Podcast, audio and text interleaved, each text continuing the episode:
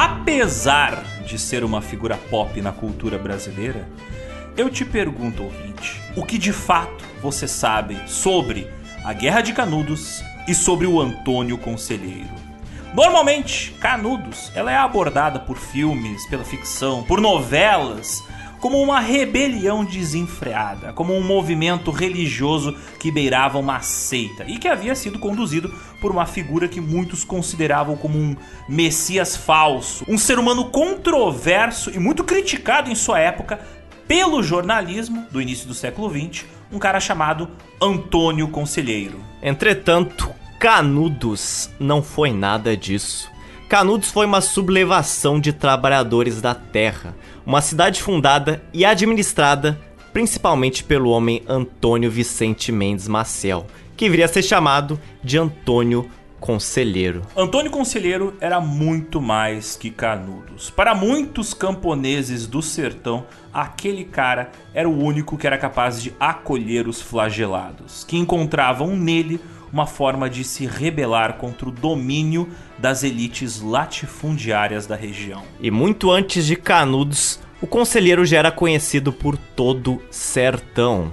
Vestindo sua característica túnica de algodão, com barbas e cabelos compridos, ele ia com seu cajado peregrinando de arraial em arraial, de vila em vila, a ponto de que, em mais de duas décadas de viagem, a sua face já era conhecidíssima, tendo percorrido a maioria dos municípios de todos os atuais estados do Nordeste brasileiro. Durante as suas peregrinações, além de acolher os necessitados, o Antônio Conselheiro construiu diversas obras públicas. Ele ergueu e reformou casas, igrejas, pontes, cemitérios, além de ser um cara abolicionista, porque ele ia de fazenda em fazenda amaldiçoando os donos de fazendas que tinham escravizados. E ele acolhia todos os ex-escravizados que ele encontrava pelo caminho. O seu discurso, ele não era só político, mas também bastante religioso.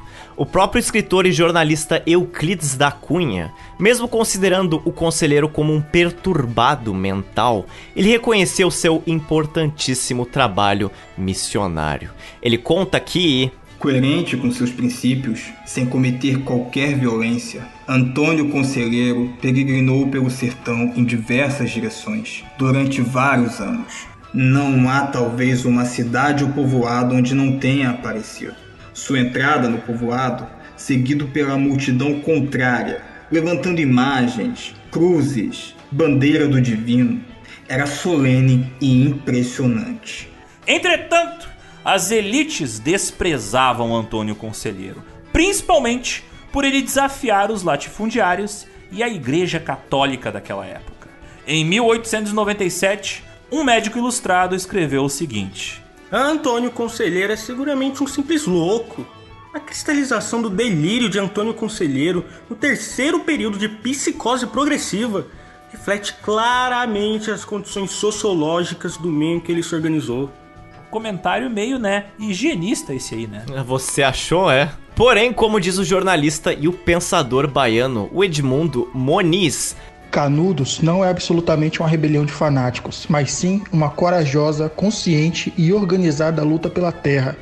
Antônio Conselheiro não é um fanático ou uma mistura de místico e lunático, mas surge na história do Brasil como um autêntico fruto de suas contradições e se transforma em um líder de gente pobre e espoliada que ansiava viver numa sociedade mais humana. Portanto, Zotes, vista essa túnica azul, põe esse chinelo de couro no pé, pega esse cajado e embarca no nosso Geolorian, porque nós temos hoje que viajar de volta no tempo para o final do século XIX, para o sertão, porque nós vamos conhecer uma das cidades mais consequentes da história, não do Nordeste do Brasil, mas da história do Brasil inteiro. Bora lá!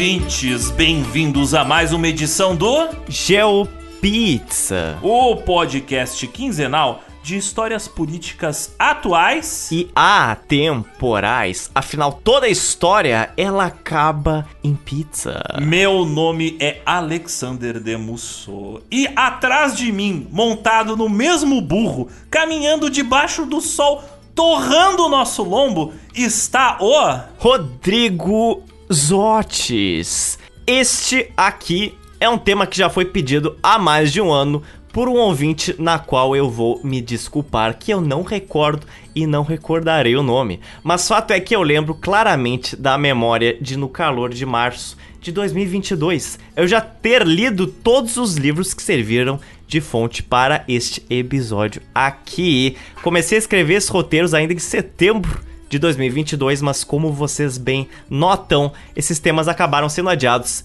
para esse mês de fevereiro.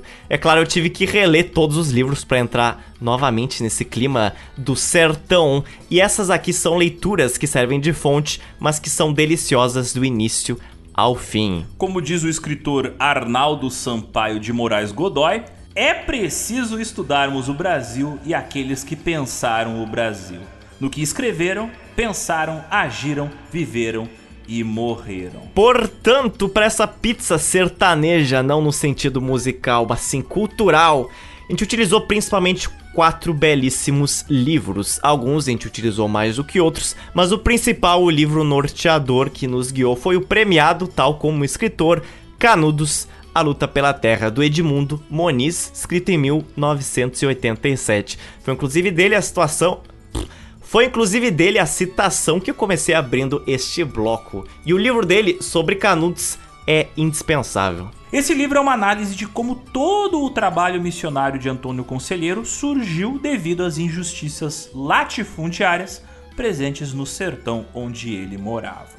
Esse livro ele faz parte de uma coleção chamada História Popular e é um dos melhores livros que você vai encontrar falando sobre o Antônio Conselheiro e a cidade de Canudos. É um livro curto, tem apenas 110 páginas, então é uma leitura recomendadíssima que você mata tranquilamente em apenas uma tarde. Segundo livro é da Cristina Coim, que se chama Guerra de Canudos. Ele é um livro até bem curto, umas 70 páginas, que ele serve mais como um resumo de quais foram os importantes pontos que levaram à criação da comunidade de Canudos de Belo Monte e como foi aquela penosa guerra que se arrastou por vários anos. O terceiro livro que nós utilizamos é o fatídico e indispensável Os Sertões, escrito pelo Euclides da Cunha.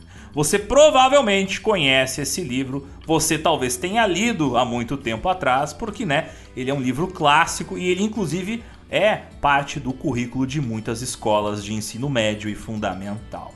O Euclides da Cunha, talvez um dos escritores mais importantes da história do Brasil nessa época, é também um dos principais biógrafos do Antônio Conselheiro, porque ele esteve presente naquela época cobrindo os eventos da Guerra de Canudos. Este livreto, Os Sertões, é normalmente dividido em três partes. A primeira fala sobre a terra, em que a flora, o relevo e o clima do sertão nordestino são descritos. O segundo é O Homem, em que se descreve o sertanejo a partir de uma visão até bem determinista, atrelada ao naturalismo do Euclides. E o terceiro é A Luta, que o narrador relata, é claro, o que foi a Guerra de Canudos. Embora meio verborrágico, né, com aquele português típico dos caras meio intelectuais demais para serem traduzidos para um leitor mais menos acostumado com o português daquela época, o Euclides da Cunha é uma leitura indispensável para entender o Brasil daquela época. E mais tarde, ao longo desse episódio, ele também vai nos acompanhar nessa jornada de descobertas. Por fim, quarto livro utilizado de fonte para que foi também um livro de época que se chama A Campanha de Canudos. Esse aqui ele foi escrito pelo historiador o político que inclusive foi presidente da província do Alagoas no fim do segundo reinado, o Aristides A. Milton. De 1902, ele tem 145 páginas e ele oferece também uma análise das várias campanhas e eventos que levaram politicamente a criação das campanhas contra Canudos, pois ele, como presidente da província, traduzindo para o português atual, governador, estava ciente do que estava acontecendo nos trâmites do norte da Bahia. Massotes! Ler esses livros, estudar todos esses volumes cheios de papel, de letras, de números, dá muito trabalho. E como é que os ouvintes deste podcast podem facilitar o nosso trabalho, podem contribuir para que o podcast, o GeoPizza, nunca deixe de oferecer informação quinzenal, nunca deixe de fazer episódios sobre a história do Brasil e do mundo. Como é que eles ajudam a construir esse nosso castelinho de palavras? A resposta é simples: aqueles que procuram ela encontram facilmente. Ela tá no nosso Instagram, ela tá no nosso site. O que é ela? É as nossas campanhas de arrecadamento coletivo. Elas são três belíssimas campanhas no Apoia-se no Patreon para quem mora fora deste Brasil verde e amarelo e também no PicPay. Você pode escolher a melhor que se adapta a você. E quando você escolhe se tornar parte do GeoPizza, acontece algo bem específico, Alexander. Acontece a integração deste indivíduo a uma causa maior. Você sabe me dizer qual é ela? Então, este indivíduo que contribui para a obra que é o GeoPizza, ele é fagocitado para dentro do organismo chamado Geoburgo. Sim, o Geoburgo e seus grupos anexos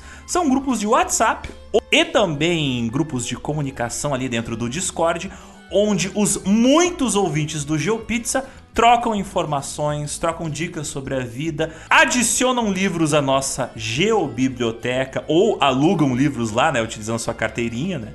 É um grupo onde todos os nossos ouvintes comungam, se comunicam, inclusive tem ouvintes marcando encontros, geo-encontros para se conhecerem É pessoalmente. Zotes e eu já conhecemos vários ouvintes pessoalmente por causa das muitas amizades digitais que formamos através do Geoburgo. Então, se você quer conhecer uma galera que vai expandir a sua mente e te mandar memes de gosto duvidoso que não é bom abrir no trabalho, entre para o nosso Geoburgo ao contribuir com o nosso podcast. Mas, Otis, não tem apenas isso, tem outras maneiras de contribuir financeiramente para o GeoPizza. Porque nós temos o quê? Nós temos produtos, produtos da nossa GeoStore. Nossa tão suada e formada com os alicerces ali em gesso ainda, se segurando a nossa fatídica Geostore. Os nossos apoiadores que entram fagocitados por Geoburgo, eles não entram apenas nesse organismo e saem de mãos vazias, porque eles têm o que eles têm? Eles têm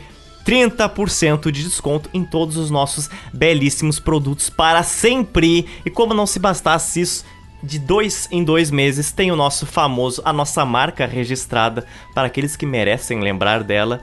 O nosso jogo do bicho, exatamente. Nós já tivemos ganhadores de todos os pontos cardeais desse Brasil, o que me faz quebrar a cabeça tentando enviar fretes para Manaus ou para Iguatu, mas isso acontece, mostrando que o jogo do bicho é uma realidade, porque a partir de míseros 5 reais você pode estar tá aí estampado na sua parede um pôster do GeoPizza e ir com um cafezinho quente a nossa caneca icônica. Mas existe uma outra oportunidade que cai no colo de quem apoia nosso GeoPizza. Sim, você acaba participando também do próprio podcast. E novamente, como está se tornando nossa tradição, tivemos vários personagens gravados por ouvintes, mas alguns que gravaram não entraram por uma ou outra questão técnica. Mas enfim, de qualquer maneira, a gente está aqui para agradecer profundamente a todos que contribuíram tanto e são como joias sonoras reluzindo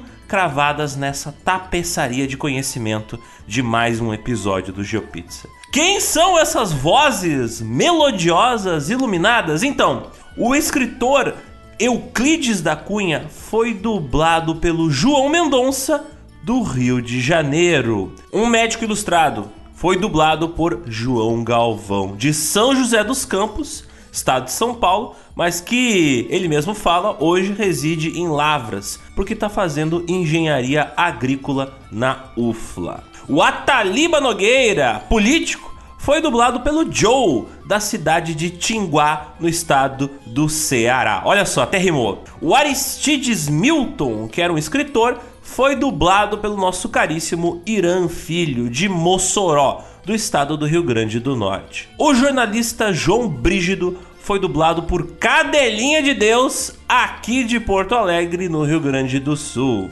Eustáquio José da Gama foi dublado por Edu, de Nova Friburgo, no Rio de Janeiro. Um jornal brasileiro chamado A Folhinha Lambert, né? A Folhinha, óbvio, então é uma menina, foi dublada por Roberta Lima, da cidade de Barra Mansa, no estado do Rio de Janeiro. O escritor Durval Vieira de Aguiar foi dublado pelo Renan, de João Pessoa, no estado da Paraíba. O delegado Luiz Gonzaga de Macedo foi dublado por Vilmar, da cidade de Brasília, no Distrito Federal. Já o nosso Antônio Conselheiro, ele foi dublado pelo ilibado professor de história e podcaster, o Rivânio Raimundo, da cidade de Iguatu, no estado do Ceará. Voz essa que nos foi indicada por nosso ouvinte maravilhindo, o Ramon. O vigário da cidade de Ipu, no Ceará, foi dublado por Pedro Ivo, que vem da cidade de Natal, no Rio Grande do Norte. O jornalista e escritor Abelardo Montenegro foi dublado pelo Gustavo Oliveira, de São José dos Campos, do estado de São Paulo. O Antônio Villanova, que administrava uma casa comercial na cidade de Belo Monte, foi dublado também pelo Irã Filho. E finalmente, o jornalista e pensador baiano Edmundo Moniz foi dublado por José Júnior, da cidade de Porto Seguro, na Bahia. Mas antes, chega de falar das obras do nosso podcast. Está na hora da gente pôr o pé na estrada, enfrentar o sol e acompanhar o caminho longo e tortuoso desse cara tão complexo e tão influente que é o Antônio Conselheiro.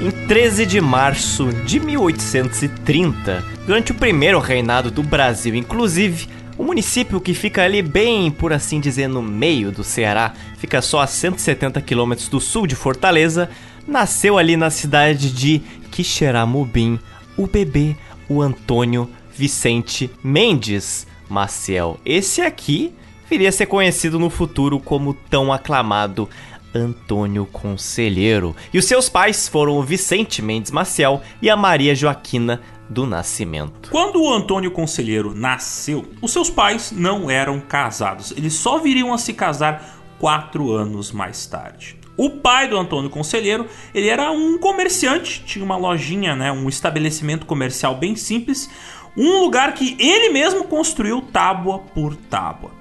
Embora o pai do Antônio Conselheiro não soubesse ler, não soubesse escrever, como era o caso da maior parte da população brasileira na época, isso aqui não atrapalhava ele de gerir os seus negócios. Ele mesmo tinha construído duas casas em Quixeramobim para sua família, com grandes e belas fachadas que ficavam na Praça do Cotovelo, que hoje essa é a atual Praça Coronel João Paulo, que está hoje lá em Quixeramobim. A família Maciel tinha tudo para levar uma vida tranquila no Ceará. Entretanto, tranquilidade não seria uma das coisas que a família Maciel seria conhecida por ter. Muito pelo contrário.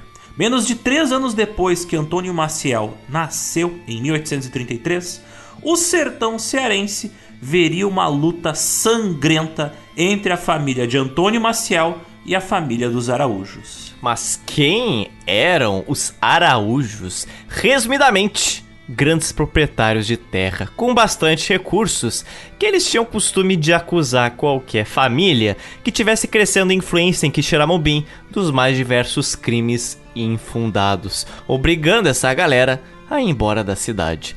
Caso os rivais dos Araújos não fossem embora da cidade, os Araújos simplesmente desapareciam com seus rivais. Olha que curioso, não é mesmo? É costume brasileiro né, de desaparecer com os adversários. E nesse caso, os Araújos argumentaram que os Maciéis tinham roubado mercadorias e gado de suas propriedades. Entretanto, isso era uma notícia falsa.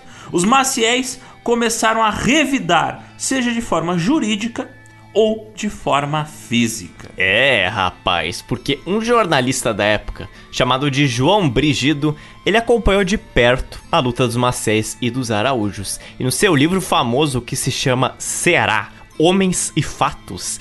Ele conta que a rixa entre as famílias não foi só uma das brigas mais violentas de Quixeramobim, mas sim de todo o Ceará da época. Matava-se pela frente e pelas costas, usando arma de fogo ou arma branca. Tal como os homens, as mulheres maciéis também matavam e também morriam contra os araújos. Assim, o jornalista João Brígido colocou-se ao lado dos maciéis, dizendo que os araújos eram a representação da impunidade dos poderosos, uma representação da implacabilidade feudal que prevalecia no sertão, onde o Estado sempre se colocava do lado dos grandes latifundiários ricos. Mas mesmo durante a época de rixa entre as famílias, já estava claro para muitas pessoas de Quixeramobim que os araújos eles estavam iniciando essa campanha de desinformação contra os maciéis sem fundamento nenhum.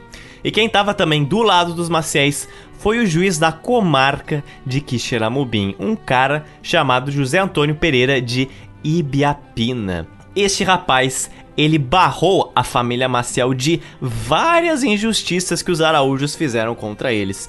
Este rapaz, o Antônio Ibiapina, ele interviu e auxiliou os Macéis várias vezes, se tornando um grande amigo deles. Entretanto, tudo iria se transformar no dia de um casamento de um dos integrantes da família dos Araújos.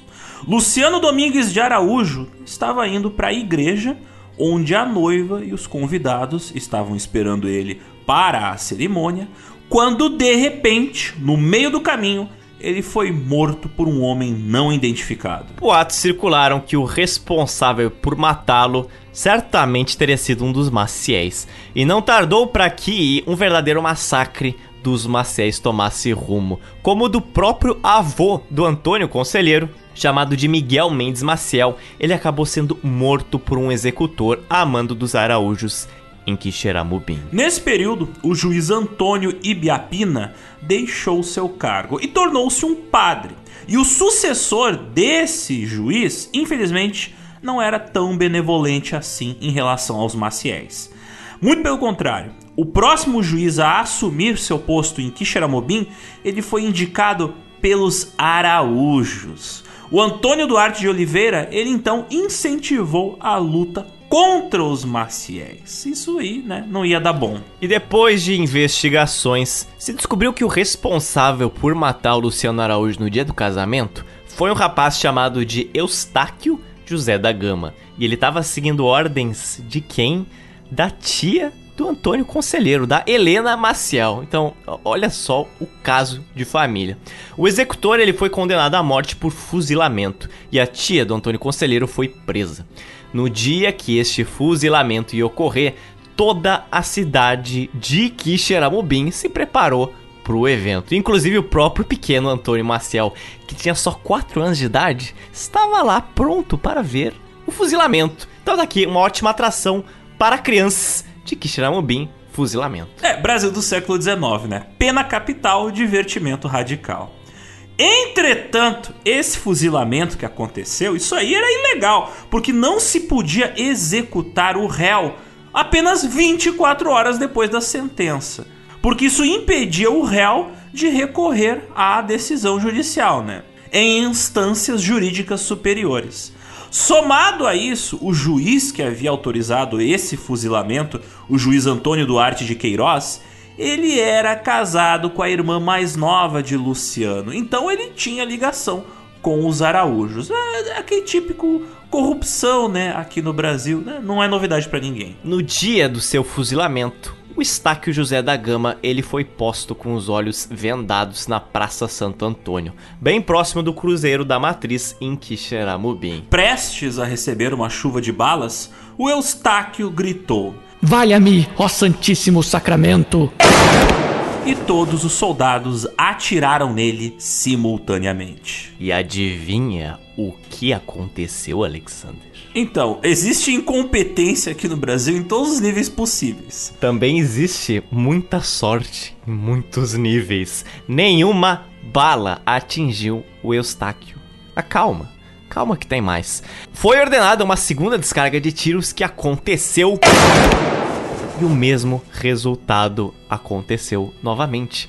O Eustáquio estava intocado de balas. Não crendo no que estava acontecendo, uma terceira descarga foi ordenada e aconteceu. E ao mesmo tempo que todos os soldados atiraram, apareceu um som de um trovão no horizonte e uma chuva fortíssima começou. O Eustáquio ainda estava lá, em pé, sem nenhum ferimento no corpo. Três rajadas de tiro passadas impune. Aquilo obviamente marcou o Antônio Maciel para sempre. Mas calma que essa história não termina por aqui, ela só fica mais estranha. O Eustáquio, então, ele foi levado para os jurados que decidiram o seu veredito. Entretanto, na sessão ali, um dos jurados ele acabou passando mal e sofreu um desmaio. Ao acordar, esse jurado ele pediu para um padre. Para quê? Para poder se confessar. Na confissão, esse jurado ele revelou que era o autor do crime. E não o Eustáquio. Então, assim, o Eustáquio foi absolvido inocentado depois de ter passado ileso por três rajadas de balas de fuzis vendado. A tia de Antônio Maciel, a Helena Maciel, foi então liberada. Essa notícia extremamente bizarra espalhou-se rapidamente por Quixeramobim. E assim, mesmo aos 4 anos de idade, Antônio Maciel aprendeu uma lição. Ele percebeu que graves erros do sistema judicial poderiam ser cometidos, mas o mais importante de tudo, aqueles que tinham fé, como foi o caso de Eustáquio, podiam se salvar do destino cruel de juízes corruptos, talvez com a ajuda divina.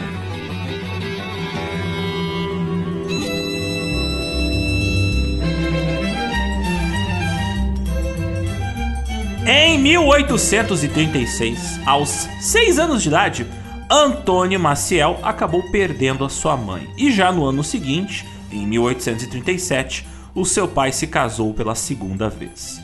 Enquanto o menino crescia, o seu pai queria colocar ele em um seminário para que a criança seguisse a vida, né, religiosa de sacerdote. Mas esse era um estilo de vida que o Antônio desprezava completamente. Felizmente, o nosso Antônio Maciel, ele conseguiu evitar o seminário.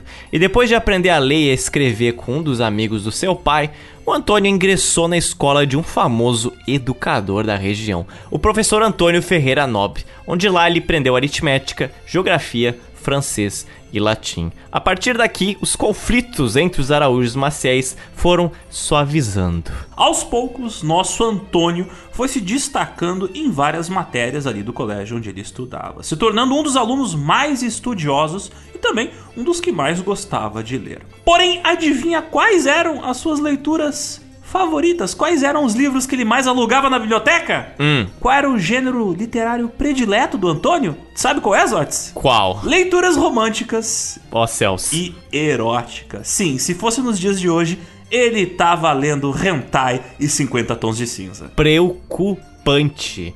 E é entre os seus 7 até seus 25 anos de idade que tem pouquíssimos registros sobre a vida do Antônio Maciel. Mas tudo indica que ele passou esse tempo além de estudar e, e ler hentais eróticos, que ele estava trabalhando na loja comercial do seu pai, lidando principalmente com questões financeiras e jurídicas. Tudo indicava que ele também iria seguir um caminho ali do direito da área jurídica. Porém, tudo iria mudar no ano de 1855, quando Antônio Maciel completou 25 anos de idade. Nesse momento, o seu pai faleceu, deixando para trás o Antônio e suas três irmãs. Agora, Antônio Maciel, sendo o único homem da família, tornou-se o novo patriarca, o responsável por administrar as finanças e os negócios da família dos Maciéis. E com o falecimento do pai, sabe o que o Antônio Maciel tinha herdado agora? Dívidas, Zotes. Dezenas de dívidas. Olha só, conheço vários casos assim.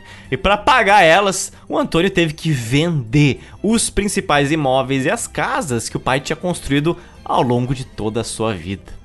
Um ano depois, em 1856, o Antônio ele acabou perdendo a madrasta. Em janeiro de 1857, depois do casamento das suas três irmãs, o próprio Antônio se casou com a brasilina Laurentina de Lima, que tinha 18 anos na época, ela era filha de um tio seu. Ambos se casaram na igreja matriz de Quixeramobim. Depois do casamento, o Antônio, ele toma a decisão de ir embora de Quixeramobim, essa cidade onde acontece tanta treta.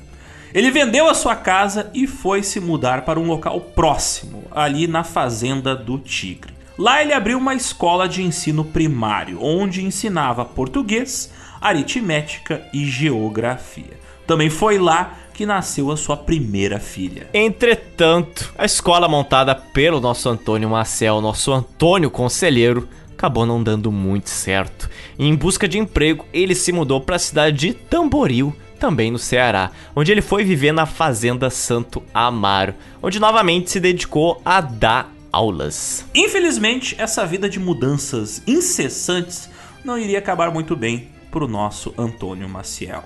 Em menos de seis meses de trabalho, onde ele trabalhava, fechou e nesse meio tempo nasceu o seu segundo filho.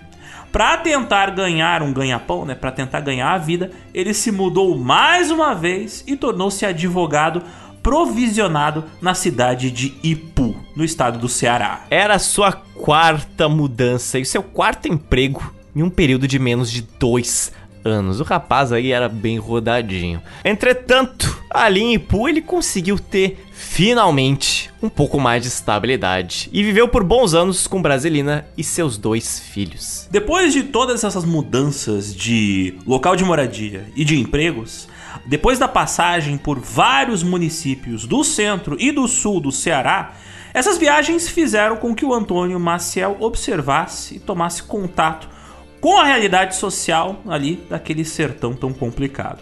Ele começou a perceber a vida incerta e miserável dos camponeses da região e também testemunhou muito da intolerância dos senhores donos de grandes terras, né, dos grandes latifundiários. Parecia que em todo local que o Antônio ele ia, estava assolada por guerras latifundiárias e conflitos por terras, com municípios repletos de juízes e de policiais corruptos. Isso fazia ele lembrar que, por pouco, a sua família tinha escapado dos araújos, mas tudo isso graças a figuras benevolentes que ajudaram ele, como aquele juiz de Quixeramobim, o Ibiapina, que barrou a família de várias injustiças. Então, por que será, pensava o Antônio Maciel, que figuras como o Ibiapina eram tão escassas pelo sertão, onde parecia que o mal reinava. Enquanto frequentemente Antônio Maciel ficava imerso em seus pensamentos e naquela vontade de tentar ajudar o povo cearense do sertão, um belo dia, em 1861, quando ele voltava para sua casa em Ipu, ele deu de cara com a sua mulher em casa, junto com o sargento de polícia, trocando beijos. Sim, é isso mesmo. Casos de família em Ipu, Ceará. Traição ao vivo testemunhada pelo pobre Antônio.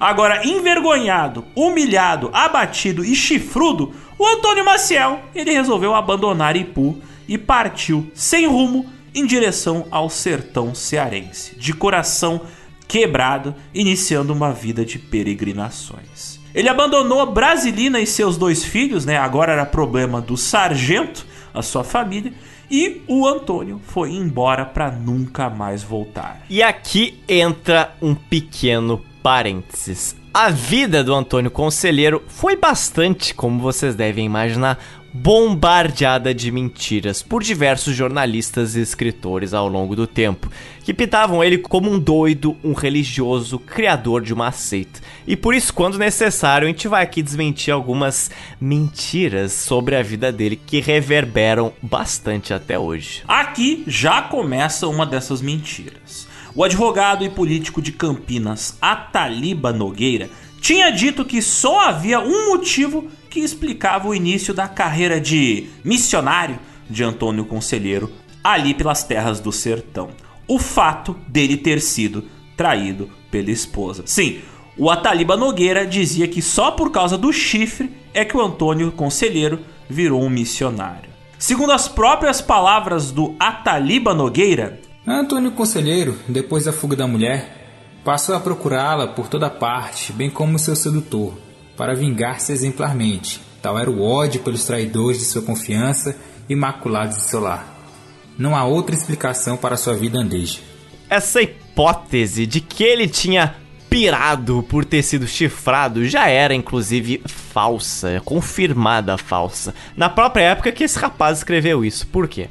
Porque jornalistas como João Brigido e até o Abelardo Montenegro escreveram que mais tarde a brasilina, ex-esposa do Antônio Maciel, ela foi inclusive abandonada pelo amante, pelo sargento que ela tinha se envolvido e acabou vivendo de esmolas em Sobral, Ceará. E o Antônio Maciel sabia disso. E caso ele quisesse, por algum motivo, procurar vingança, ele sabia onde podia encontrar este sargento e a sua ex-esposa. Mas ele escolheu não fazer isso. O próprio Euclides da Cunha, que foi autor do livro Os Sertões, um livro que fala sobre a Guerra de Canudos, conta que a traição sofrida pelo Antônio teria sido um fator determinante que havia levado o Antônio Conselheiro a iniciar sua vida de peregrinação. Isso é algo que com certeza talvez tenha influenciado ele bastante, mas a gente tem que lembrar que o fato dele ter se tornado um peregrino talvez estivesse muito mais ligado a todas as vivências que o Antônio teve ao longo daqueles anos que ele circulou pelo sertão e testemunhou o sofrimento do povo do Ceará. E isso, né, claro, até onde a gente sabe, estimulou nele uma vontade de criar uma comunidade igualitária que combatesse aquela desigualdade social que ele tanto viu. Ah, tem uma coisa aqui que eu preciso reiterar para os nossos ouvintes, que eu preciso até expor aqui, vou expor relacionamentos. Não de pessoas de hoje, não de pessoas de hoje, pessoas de algumas alguns séculos atrás. Euclides da Cunha e o Antônio Conselheiro, de certa forma, eles sofreram males iguais, mas eles tiveram destinos diferentes, então olha que doido. Ambos foram traídos e abandonados pelas mulheres, mas o Euclides da Cunha, ele não se conformou com a traição. E no ato de desespero, o próprio Euclides, ele invadiu a casa onde estava a mulher e o amante para matar ambos, e ele não conseguiu, e ele foi morto a tiros de revólver pelo amante. Então olha que doido o Euclides ter escrito isso sobre o Antônio Conselheiro quando ele mesmo seria vítima de traição e teria um destino bem pior. Fica ligado, Euclides, porque antena tu tem, né? Olha Enfim, sim, ouvintes. Sinto muito informar que, caso você não conheça essa história, ela, ela é real. O, o, grande escritor e jornalista Euclides da Cunha, um dos maiores autores da história da literatura brasileira e que será muito citado aqui, e que presenciou a futura Guerra de Canudos, e que escreveu o importantíssimo livro Os Sertões, ele morreu dessa maneira ridícula. Morreu tentando matar o amante da esposa, ali no Rio de Janeiro. Então você veja, o GeoPizza ele sempre escolhe as melhores linhas narrativas para contar histórias, né? A gente começa contando da morte do autor, que nós vamos bastante citar, dizendo que foi corno e morreu em duelo. Entretanto, eu não podia deixar de fazer esse paralelo, traição de Antônio Conselheiro com a de Euclides da Cunha, dois personagens importantíssimos nesta edição. O fato é que, enquanto um foi chifrado e foi atrás de satisfação e morreu a tiros, o outro, digamos assim, que perdoou a mulher, não bateu nela, e se esqueceu do amante, da mulher, e simplesmente foi peregrinar. Então, cara amigo corno, na dúvida entre virar criminoso ou santo, bem, busque ter Deus em seu coração. Amém.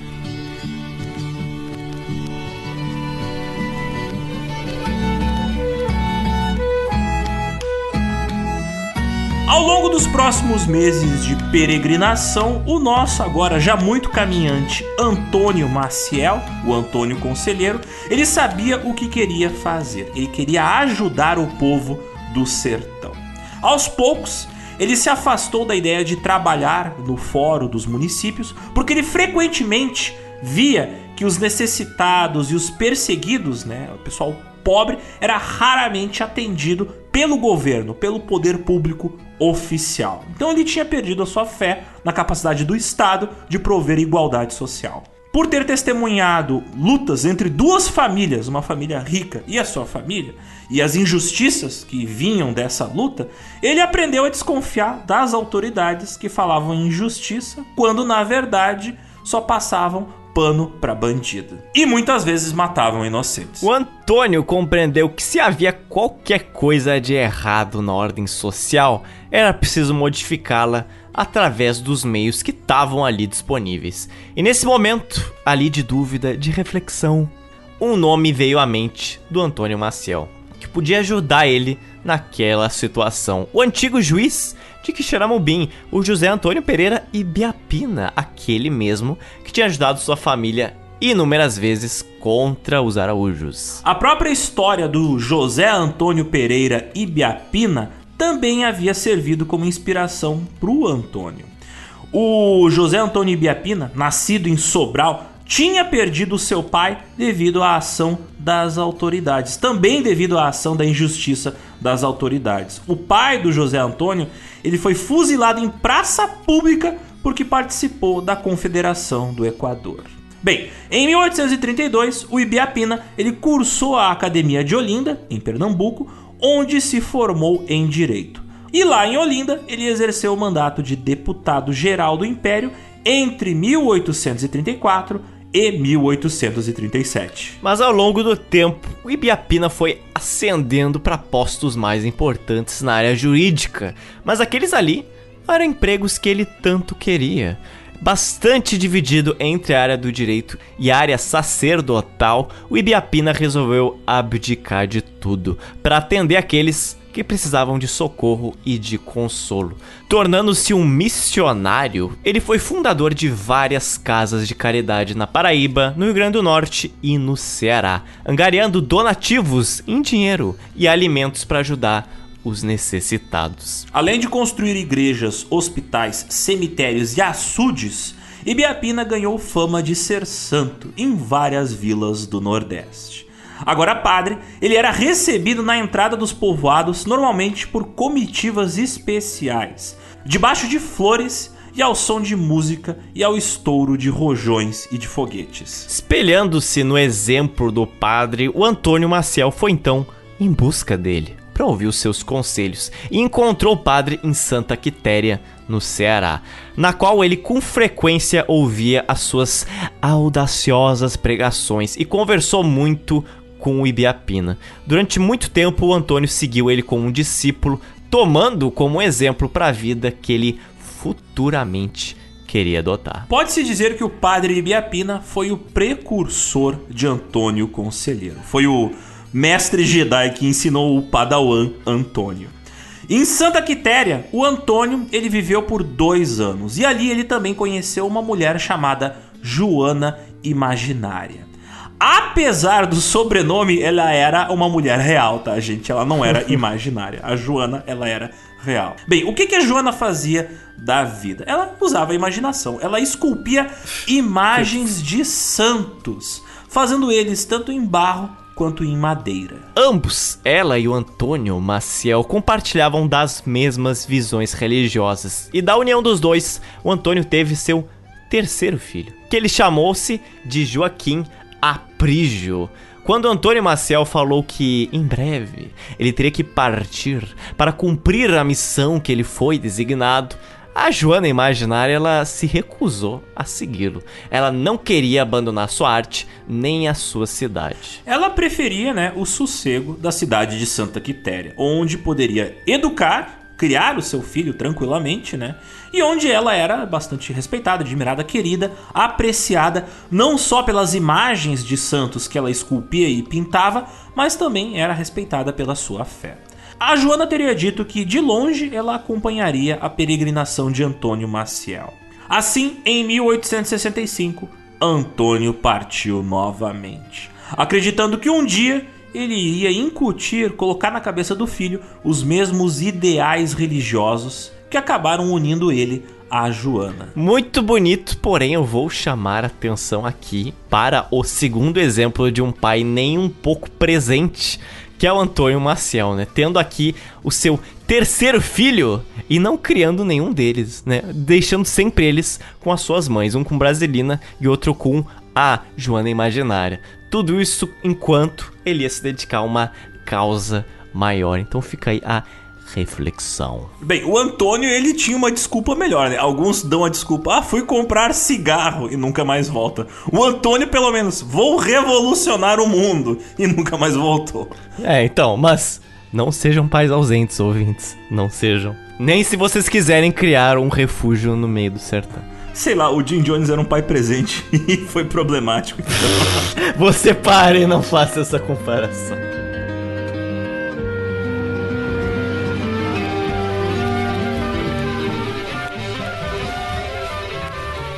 Do sertão do Ceará, Antônio Maciel foi viajando, foi caminhando e passou por Pernambuco, Alagoas, aparecendo finalmente em 1874 na cidade de Itapabaiana, no Sergipe.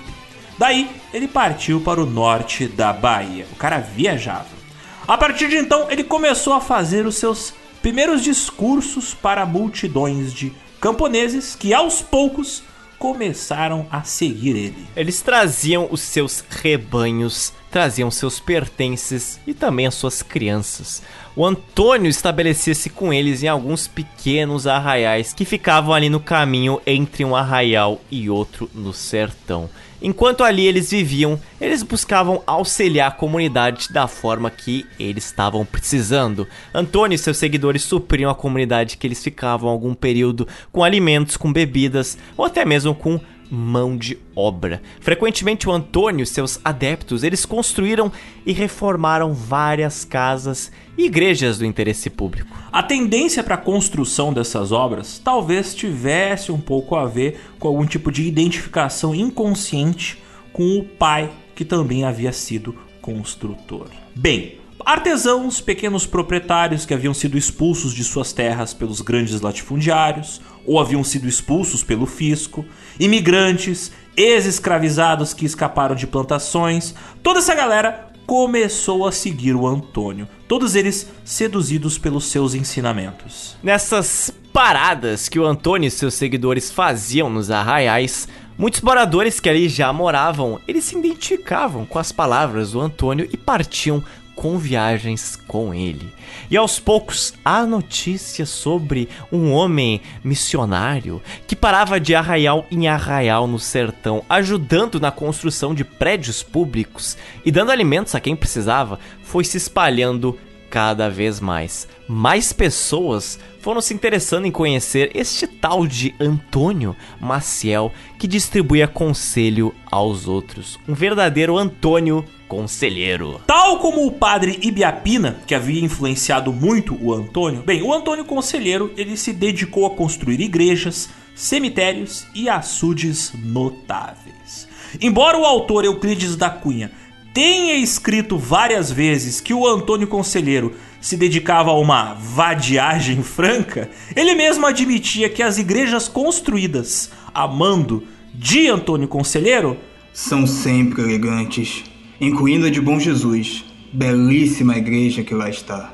E em sua peregrinação, o Antônio Conselheiro trazia um pequeno oratório com a imagem de Jesus, carregada por dois dos seus adeptos. Nas horas das preces, penduravam-no respeitosamente no galho de uma árvore, e todos os peregrinos ajoelhavam-se rezando e cantando. Depois, eles carregavam o oratório em triunfo. E foi assim que o conselheiro começou a entrar solenemente nos povoados. Quando começou a pregar sua palavra entre os camponeses ali da região, o Antônio Conselheiro aprendeu que era preciso fazer um apelo para o sentimento religioso da população, independente do que fosse a igreja das pessoas. Enquanto o mentor de Antônio Conselheiro, o padre Ibiapina, costumava usar uma roupa clássica de padre, né, aquela batina preta, o Antônio Conselheiro ele procurava usar uma roupa um pouco mais simples, né? uma roupa semelhante, porém de tecido branco,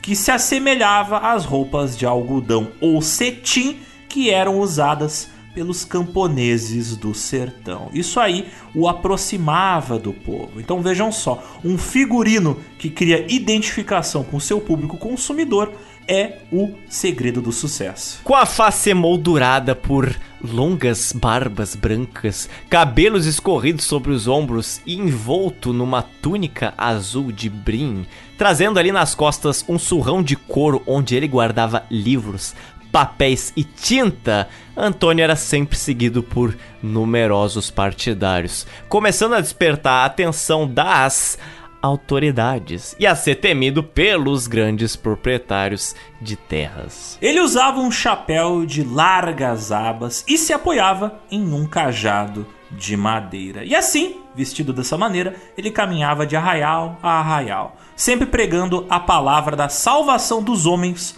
por meio das boas ações, por meio das boas obras. Totalmente independente tanto do Estado quanto da igreja, porque aquele era um missionário que não tinha ligação com a igreja católica. Ele sempre pregava uma palavra que se opunha à ordem social que havia na época, aquela ordem social baseada na relação dos latifundiários com os seus subjugados, aquela ordem social que explorava os camponeses do interior. Aos olhos de muitos camponeses, só ele, Antônio Conselheiro, defendia sinceramente os interesses dos pobres e conhecia suas íntimas aspirações. Ele falava com simplicidade e clareza, citava os evangelhos em latim com devida tradução. Porém, Zotes, você se lembra que antes a gente havia comentado que a justiça lá dos coronéis do interior do Nordeste era bastante corrupta? Então, cedo ou tarde, essa justiça corrupta iria perseguir o Antônio Conselheiro. Logo, as primeiras tentativas de acabar com esse trabalho missionário do Antônio Conselheiro chegaram a galope. Tipo, literalmente chegaram a galope. Enquanto Antônio Conselheiro estava na Bahia, mais especificamente na cidade de Itapicuru, no ano de 1876, quatro policiais chegaram montados a cavalo, dando ordem de prisão ao Antônio Conselheiro e informando que ele estava sendo preso porque ele era foragido da justiça do Ceará. Qual crime ele teria cometido? Qual? O assassinato da sua mãe e da sua esposa. Mas como e por que, não é? Essa história contada pelos policiais era tão bizarra que chegava a ser cômica. Prestem muita atenção. Era dito que a mãe do Antônio Conselheiro, ao saber da traição, aconselhou o filho a ir pra casa da ex-esposa de madrugada matar ela e matar o amante. Mas lembrando, isso aí era uma fake news, tá, gente? Mas essa fake news não terminava por aí. Segundo a notícia, o Antônio Maciel ele teria aceitado essa sugestão e teria se escondido num ponto próximo da onde poderia observar o que se passava no interior de sua casa. Já à noite, percebeu um vulto que se aproximava da janela. Ora, era talvez o amante. Sem perder muito tempo, o Antônio Conselheiro, segundo essa notícia falsa, teria matado o amante com um tiro certeiro. Em seguida, ele teria entrado em sua própria casa e matado sua esposa infiel. Entretanto, ao dar uma olhada melhor em quem ele havia balhado, o Antônio Marcel teria horrorizado percebido que ele tinha assassinado a própria mãe que estava ali, e não o amante. Foi aí que Antônio Maciel, ao ter assassinado as duas mulheres mais importantes da sua vida, com a razão abalada, ele saiu pelo sertão numa peregrinação para acalmar a consciência dos seus dois crimes hediondos. Bem, eu nem preciso dizer que essa história que parece que foi tirada da novela das sete era totalmente falsa em todos os sentidos possíveis. Até porque a mãe do Antônio Marcel, do Antônio Conselheiro, ela tinha morrido quando ele tinha apenas 6 anos de idade. E a esposa do Antônio Conselheiro, ela havia continuado viva por muito tempo depois que eles haviam se separado. Então eu não tenho nada mais a comentar sobre essa história. Ao saber da notícia da prisão e desta fanfic de baixo orçamento feito no Twitter, os seguidores do Antônio Maciel quiseram a todo custo, é claro, impedir que os policiais o prendessem. Mas o Antônio, entretanto, ordenou que ninguém interferisse naquela prisão, dizendo que ele iria para a prisão, mas ele voltaria depois de ser declarado inocente. Por ordem do delegado Francisco Pereira de Assunção, o Antônio Conselheiro foi mandado de Itapicuru para a capital da Bahia, para Salvador. Durante o percurso, ele foi duramente espancado pela escolta policial. Mas não revidou de nenhuma forma, de forma alguma. Primeiro, porque ele sabia que não adiantava, né? Segundo, porque ele sabia que, como ele já tinha experiência na área do direito, porque ele havia sido um solicitador, ele sabia que poderia, em Salvador, apresentar uma queixa em relação aos policiais que haviam maltratado ele. Mas como ele não tinha cometido nenhum crime no estado da Bahia, e sim, né, de acordo com aquela história falsa no Ceará, ele foi mandado de Salvador para Fortaleza. E o secretário da Polícia da Bahia, o João Bernardo Magalhães, ao entregar o Antônio Conselheiro para o chefe da polícia do Ceará, o Vicente Paulo Descalço Teles, disse que, mesmo se fosse provada sua inocência, que Antônio Conselheiro não fosse autorizado a voltar para a Bahia sob nenhuma circunstância, muito menos para fazer as suas pregações. O escritor Aristides Milton conta que as únicas pessoas a terem medo de Antônio Maciel eram os fazendeiros e proprietários residentes da zona por ele frequentada. Ou seja, toda aquela galera que ele criticava em seus sermões.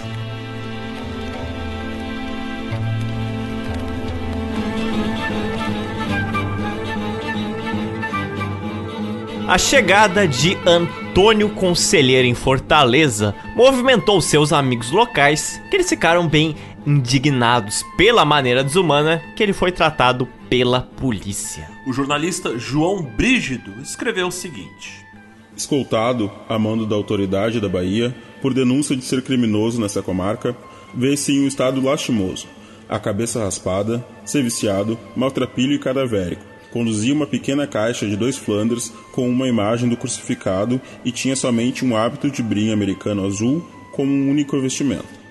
Abraçara um regime sério e mortificante. Não comia carne, consistindo seu alimento em cereais. Não dormia em cama ou rede, preferindo uma mesa, um banco ou o próprio chão, sem travesseiro nem coberta. Se alguém lhe dava, por exemplo, quatro mil réis de esmola, tirava um e entregava o resto, dizendo: É muito dinheiro, eu não preciso de mais.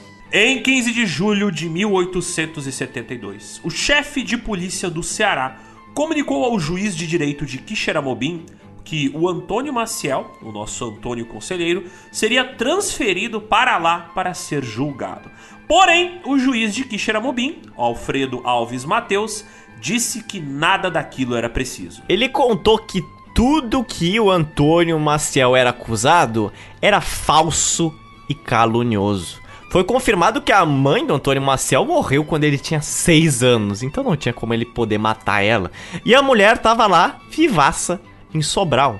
Então tudo que se dizia contra o Antônio Conselheiro era falso e calunioso. E assim ele foi libertado no dia 19 de agosto. Atenção, porque ele ficou mais de meses nesta função.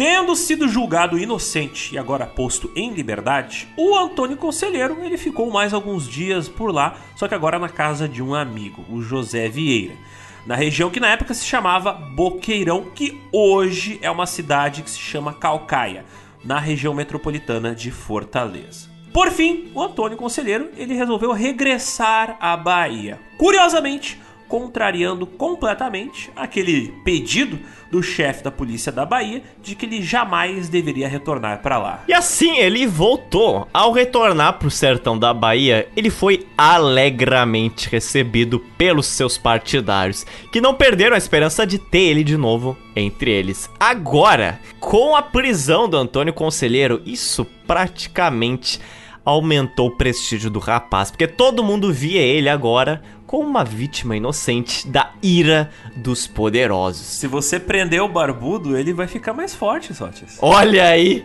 fortes sinais.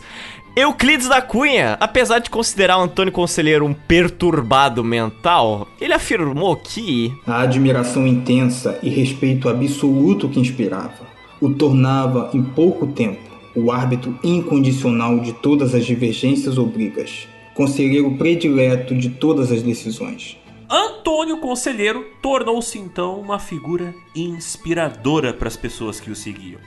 Todo o dia aumentava o número dos seus partidários, daqueles que o seguiam, e a sua fama estava passando da região e estava se tornando uma fama quase nacional. Um jornal brasileiro que se chamava de A Folhinha Lambert, em 1800 1877, escreveu que Apareceu no sertão do norte um indivíduo que se diz chamar Antônio Conselheiro e que exerce grande influência no espírito das classes populares, servindo-se de seu exterior misterioso e costumes ascéticos, com que se impede a ignorância e a simplicidade. Deixou crescer a barba e os cabelos, veste uma túnica de algodão e alimenta-se tenuemente, sendo quase uma múmia. Acompanhado de duas professoras, vive a rezando terços e ladainhas e a pregar e dar conselhos à multidão, que se reúne onde lhe permitem os párocos, e movendo sentimentos religiosos, arrebanhando o povo e guiando-o ao seu gosto, revela ser homem inteligente, mas sem cultura. Ou seja, a imagem do nosso Antônio Conselheiro, embora bastante deformada pela mídia, estava se estendendo por todo o Brasil.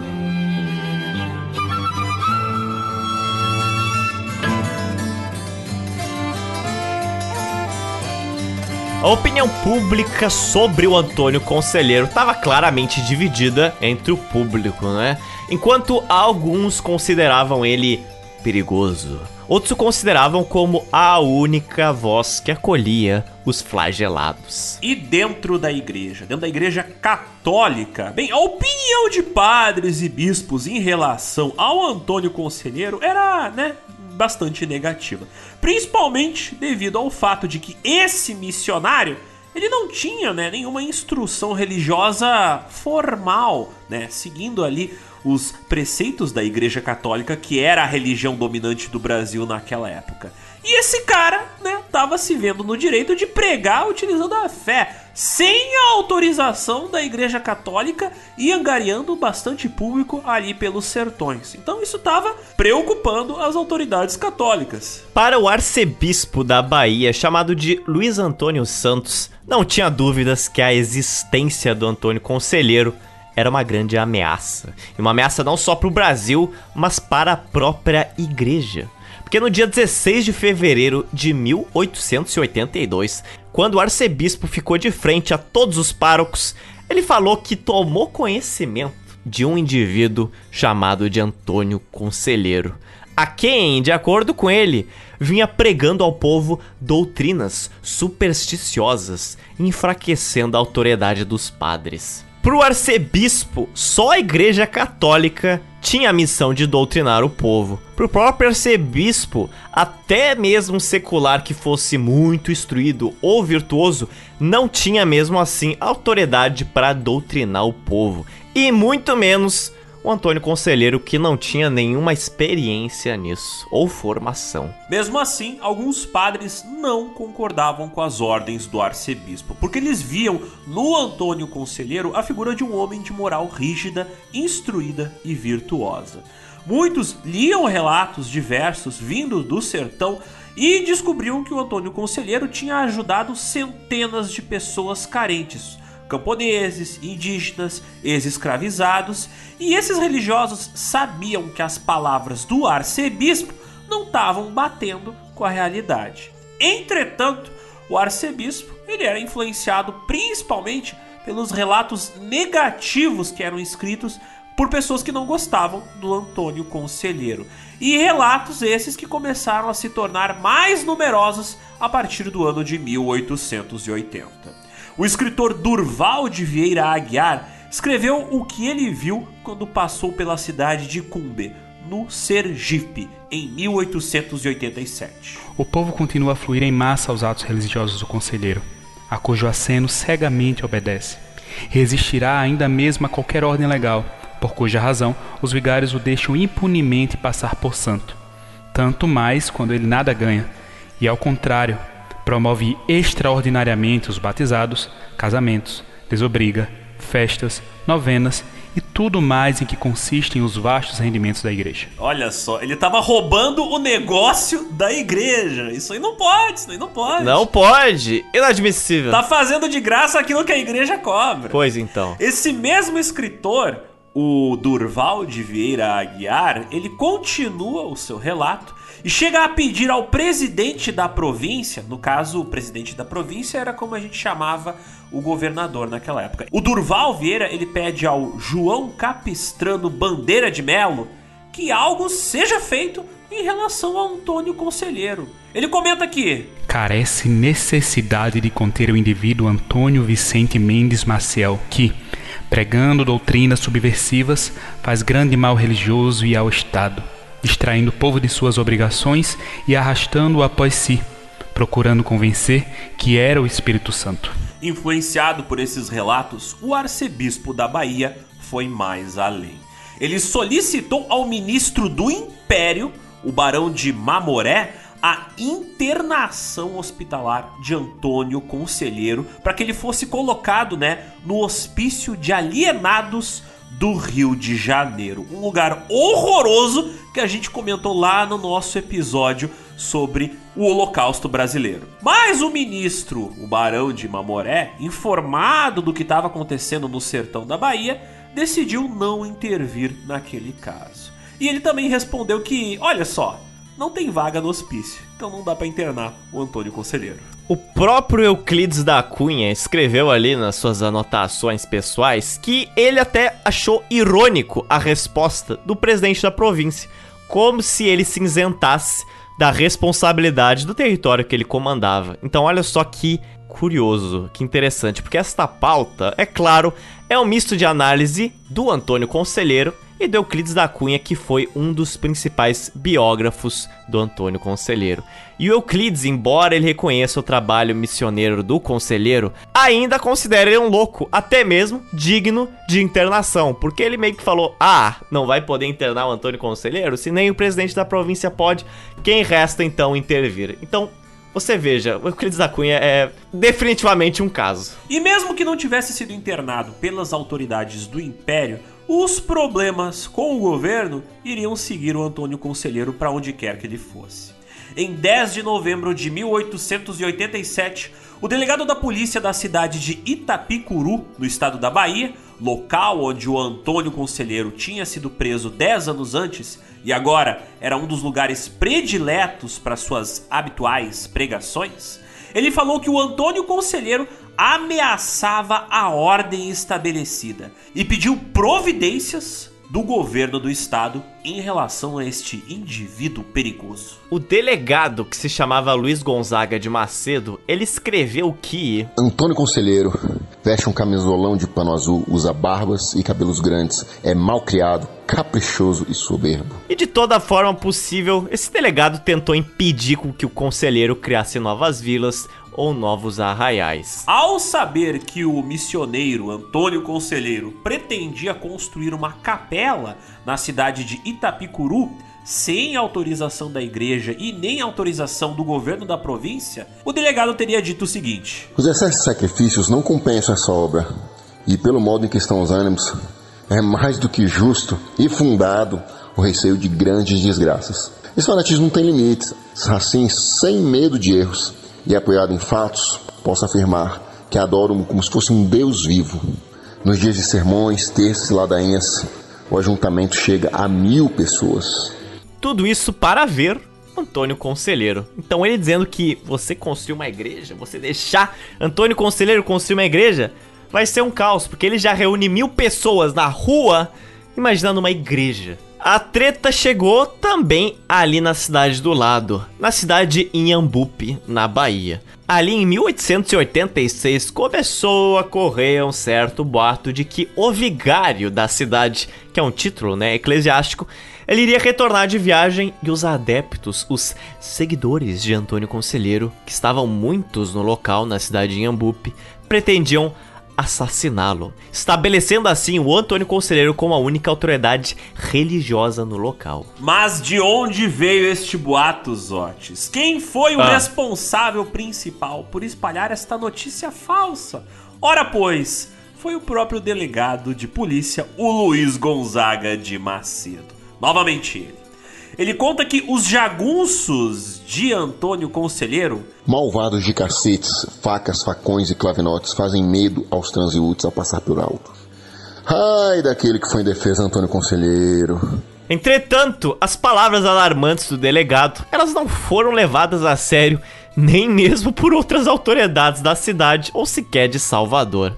E quando o vigário chegou na cidade, que que aconteceu? Será que iria acontecer atentado à sua vida por parte dos jagunços? Aconteceu absolutamente nada.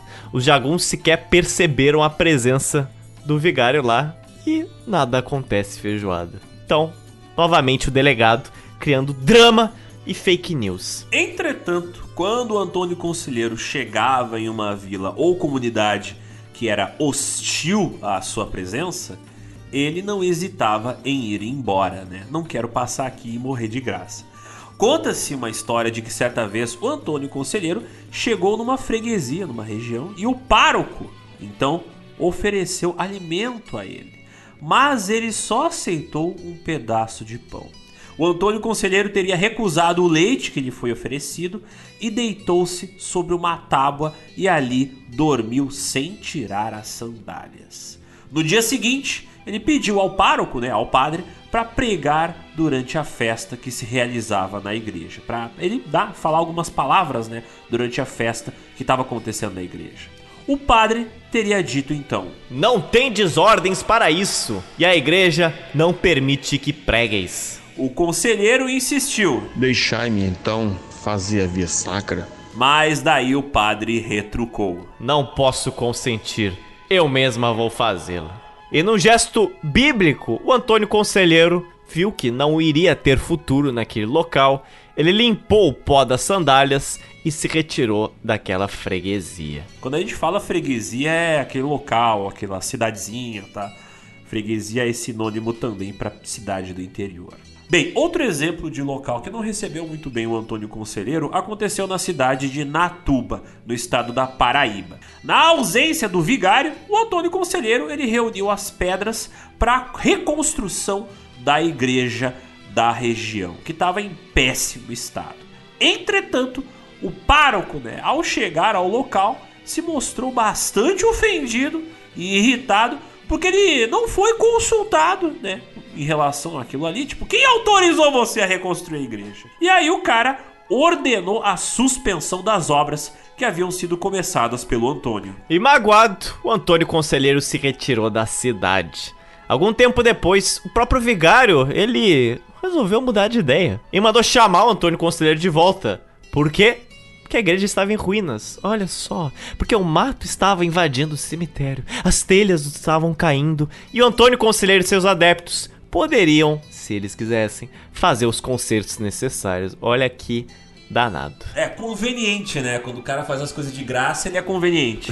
é, né? É. Bom, não, não precisa, você não tem formação religiosa. Aí você vai ver o cofre da igreja, ó oh, céus, não tenho dinheiro para pagar reformas. Chama ali o Antônio, por favor. Muito obrigado. E nesse momento, tudo indicava que o movimento religioso de Antônio Conselheiro estava crescendo rapidamente, apesar do preconceito de alguns, da incompreensão de outros e da hostilidade de muitos outros. Sendo esse um movimento amplo, de natureza social, abrigando aqueles que sonhavam em viver numa situação sem humilhações, sem sofrimento, tinha muita gente do sertão que acreditava nas promessas de Antônio Conselheiro, na promessa da criação de um reino celeste e na criação de uma comunidade igualitária. Nesta altura da nossa linha do tempo, Antônio Conselheiro já tinha fundado vilas ou urbanizado algumas outras que já existiam, como nas próprias cidades de Alagoinhas, Inhambupe, Bom Conselho, Jeremoabo, Mucambo, Pombal, Monte Santo e Tucano. Foi por essa época que também morreu o tão aclamado padre José Antônio Maria de Ibiapina. Sim, aquele padre que havia inspirado o trabalho do Antônio Conselheiro. O José Antônio, ele faleceu em 1883 no estado da Paraíba, em uma das casas de caridade que ele mesmo havia fundado, e foi sepultado ao pé da Santa Cruz, que ficava no cemitério da Caridade, na cidade de Santa Fé.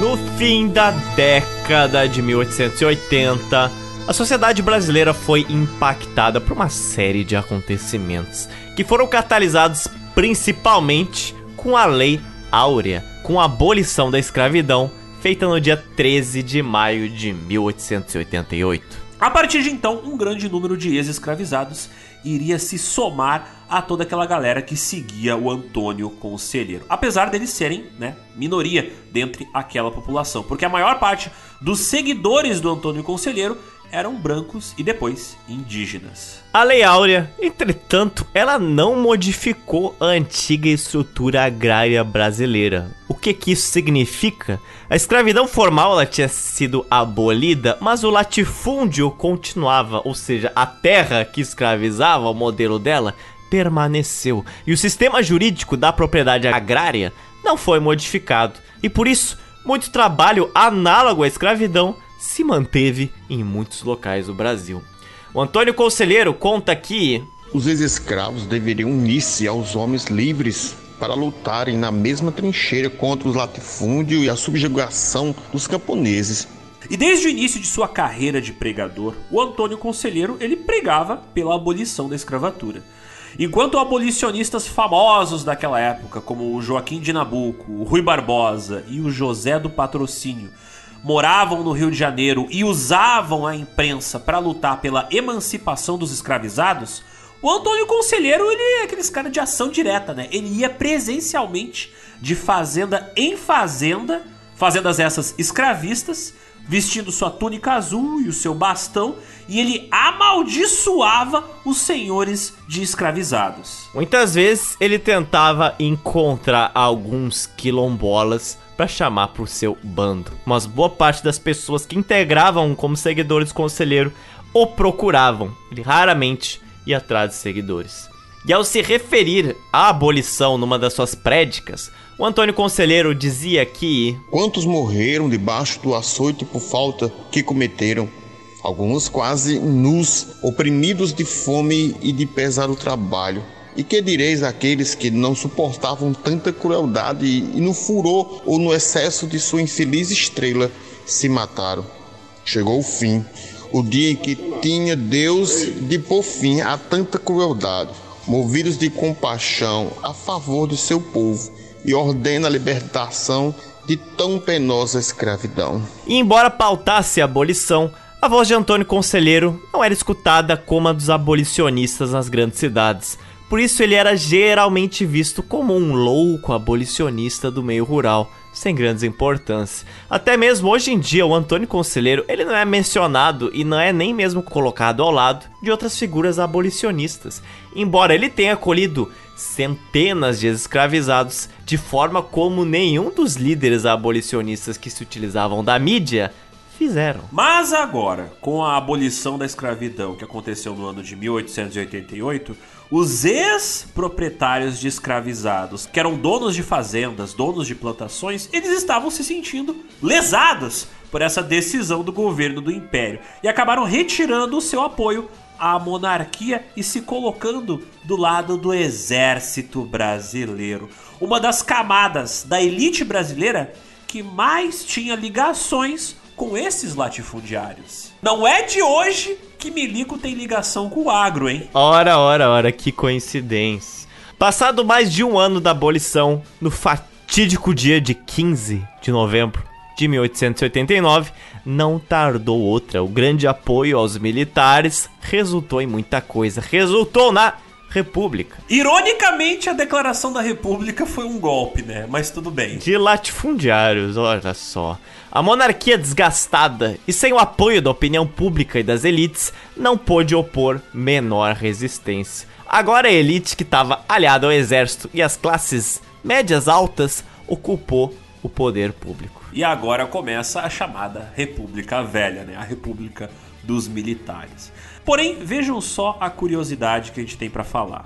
Antônio Conselheiro, que era sempre perseguido pelas autoridades do Império, com a troca do regime, apesar de ter trocado o governo, ele continuou a ser perseguido pelas autoridades. Agora, autoridades republicanas. Mas claro, né? Diversas autoridades locais que tinham mais contato direto com ele não mudaram. O que mudou foi o pessoal lá, os cabeças, a chefia lá no Rio de Janeiro. Outra novidade que nós temos agora com a chegada da República, por determinação da Câmara, é que mudou a cobrança de impostos, né? Eles tiveram uma reformulação, mas de uma forma até bem sacana. Os impostos tornaram-se proporcionalmente mais altos para as camadas mais pobres da população e não para os grandes fazendeiros ricos. Assim, as autoridades locais de cada município, elas imprimiram editais que anunciavam esses novos impostos. E eles foram colados nas paredes de várias ruas e casas do Nordeste, incluindo vários municípios que tinham seguidores do Antônio Conselheiro. Galera colou o edital e falou: Olha aí o que vocês vão pagar. Quando o Antônio Conselheiro descobriu essa notícia da reformulação dos impostos, ele estava em Pernambuco, mais especificamente na cidade de Bom Conselho. E lá ele encontrou vários daqueles editais, aqueles pôsteres, né, grudados pelos prédios públicos. Ele então reuniu seus seguidores, reuniu seu povo e mandou arrancar das paredes de todos os lugares onde estavam colados esses cartazes, para depois fazer com esses cartazes uma grande fogueira, pôr fogo nesses cartazes. Bem, queimar os editais de impostos era uma forma de recusar apagá-los. Olha só, Antônio Conselheiro, anarquista, hein? Ação direta total. Ação direta total. Muitos habitantes que moravam em tais cidades e viram essa ação de Antônio Conselheiro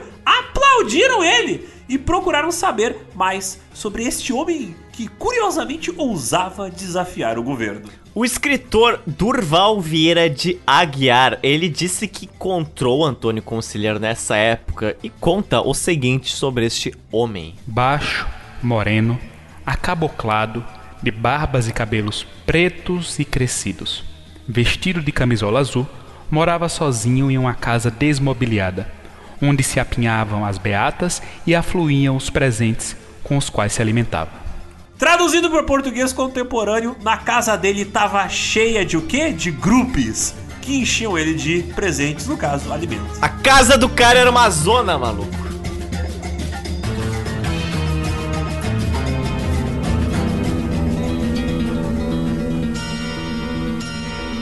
As notícias sobre a queima dos editais na cidade de Bom Conselho elas foram polêmicas e por isso mesmo se espalharam rápido por todo o Nordeste.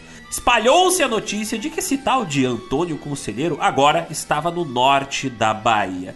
E tal como em Pernambuco, ele estava queimando editais que estavam sendo arrancados dos prédios oficiais em pequenas cidades. O homem não para. Sabendo disso, o governador da Bahia, chamado de Rodrigues Lima, ele se dispôs a tomar severas medidas contra Antônio e seus seguidores, declarando que a queimação dos editais era um ato inaceitável de rebeldia que não podia ficar impune e deixar impune seria um incentivo a outros levantes da mesma natureza acontecerem. Por isso, um contingente policial contando com 200 homens, comandado pelo tenente Virgílio de Almeida, foi enviado com a missão de prender Antônio Conselheiro e dissolver seu grupo de seguidores.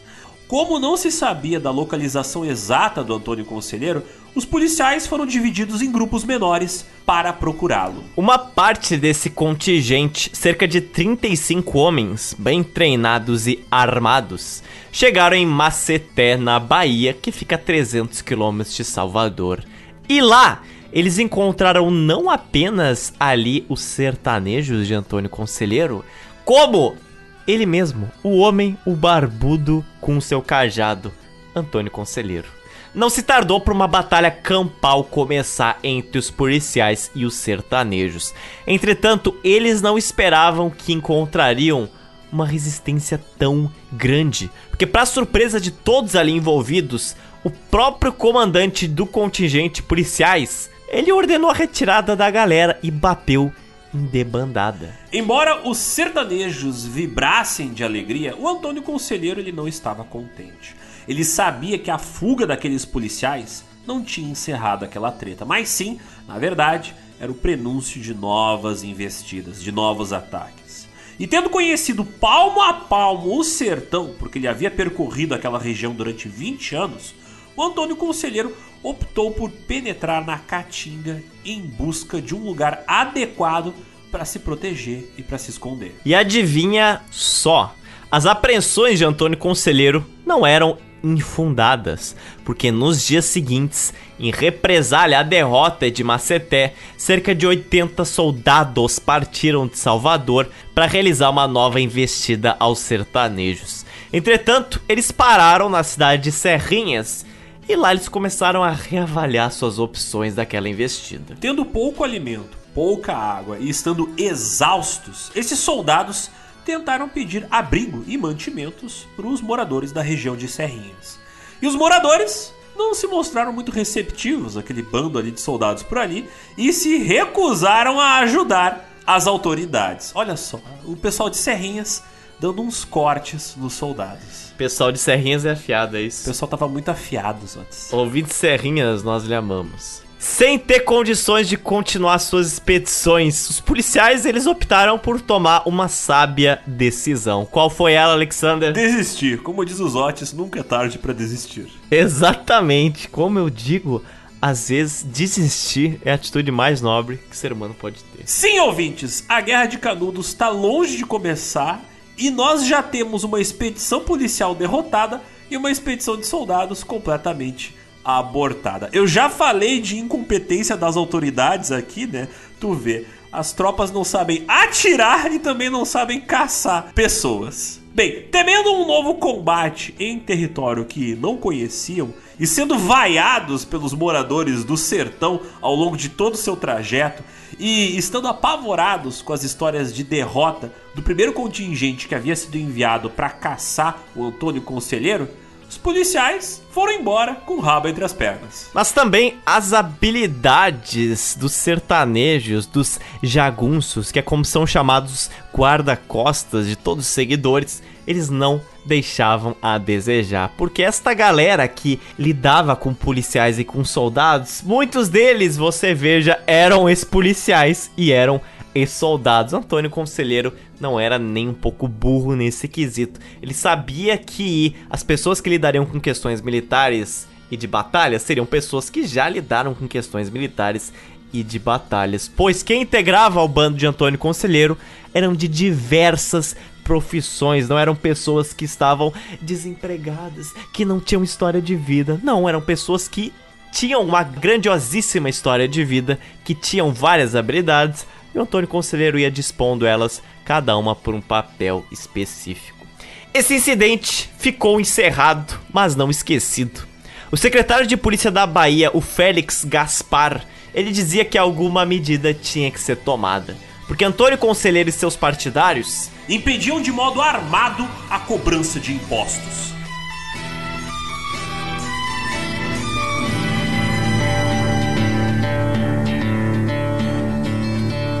Estamos no ano de 1893 e o combate de Maceté tornou claro para o Antônio Conselheiro que a cada ano que se passava na sua missão religiosa, ele deveria ser cada vez mais cuidadoso com os lugares por onde ele passava e onde ele optava por morar. As autoridades e a igreja estavam sempre tentando acompanhar os seus passos, às vezes tentando sabotar a sua missão então não seria prudente, nem com ele, nem com os jagunços, ficar em cidades grandes da região, como Juazeiro, Sobral e Itabuna. Talvez ir mais pro interior fosse uma decisão mais segura. Aquele ali parecia ser o momento certo pro Antônio Conselheiro colocar logo em prática o objetivo que ele se sentia destinado há muitas décadas. Influenciado por suas vivências religiosas e também pelo livro Utopia de Thomas More, sim, ele mesmo. Há muito tempo o conselheiro ele tinha a ideia de fundar uma comunidade igualitária em algum local do sertão. Ele não queria se contentar apenas em reformar igrejas em pequenas vilas, sempre esbarrando nos impedimentos oferecidos pelas autoridades tanto da igreja quanto do Estado, que já estavam estabelecidos naqueles espaços. Não, agora ele queria criar a sua própria cidade, habitada pela sua própria gente, em uma comunidade igualitária, idealizada por ele, fundada por ele. Interpretando seu desejo como influência divina, o conselheiro então ele peregrinou naquele ano de 1893. Ele subiu e desceu as serras do norte da Bahia, acompanhado dos seus sertanejos.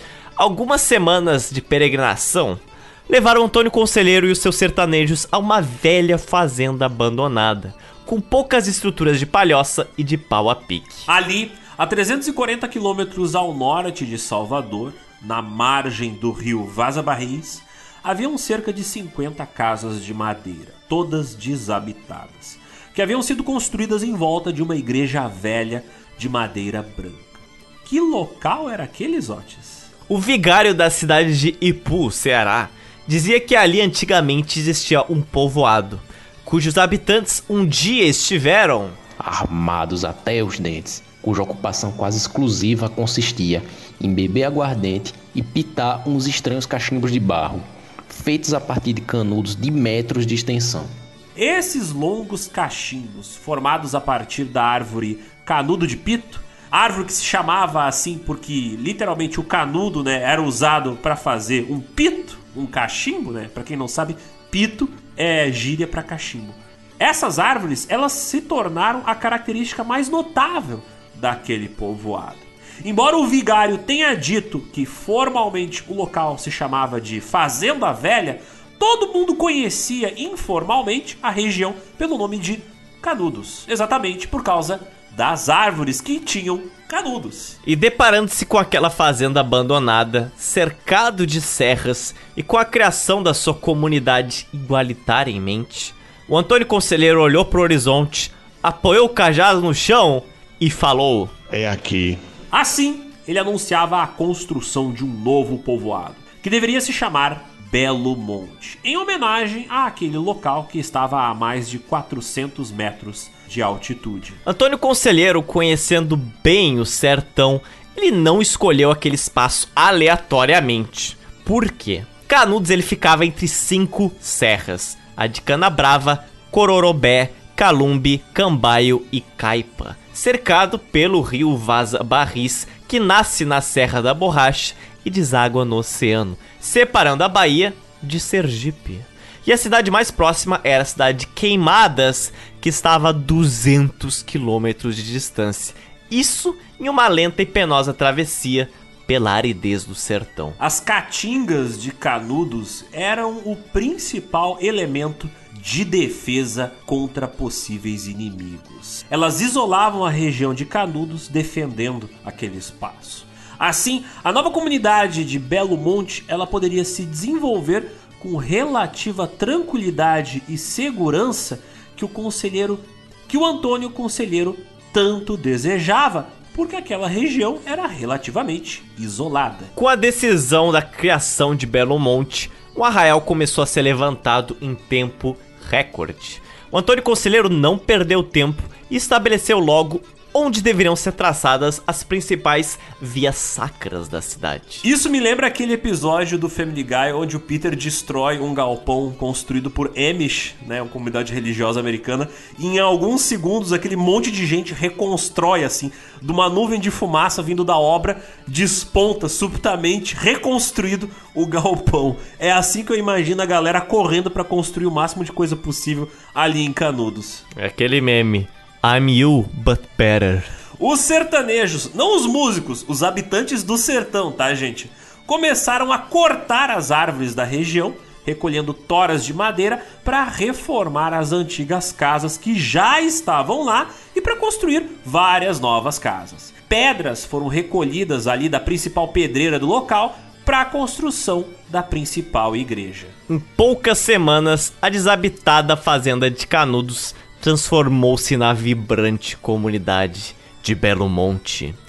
As notícias que o conselheiro estava construindo uma utopia cristã no sertão baiano atraiu centenas de sertanejos, atraiu centenas de pretos livres indígenas que se tornaram responsáveis por construir até 12 casas por dia em Belo Monte.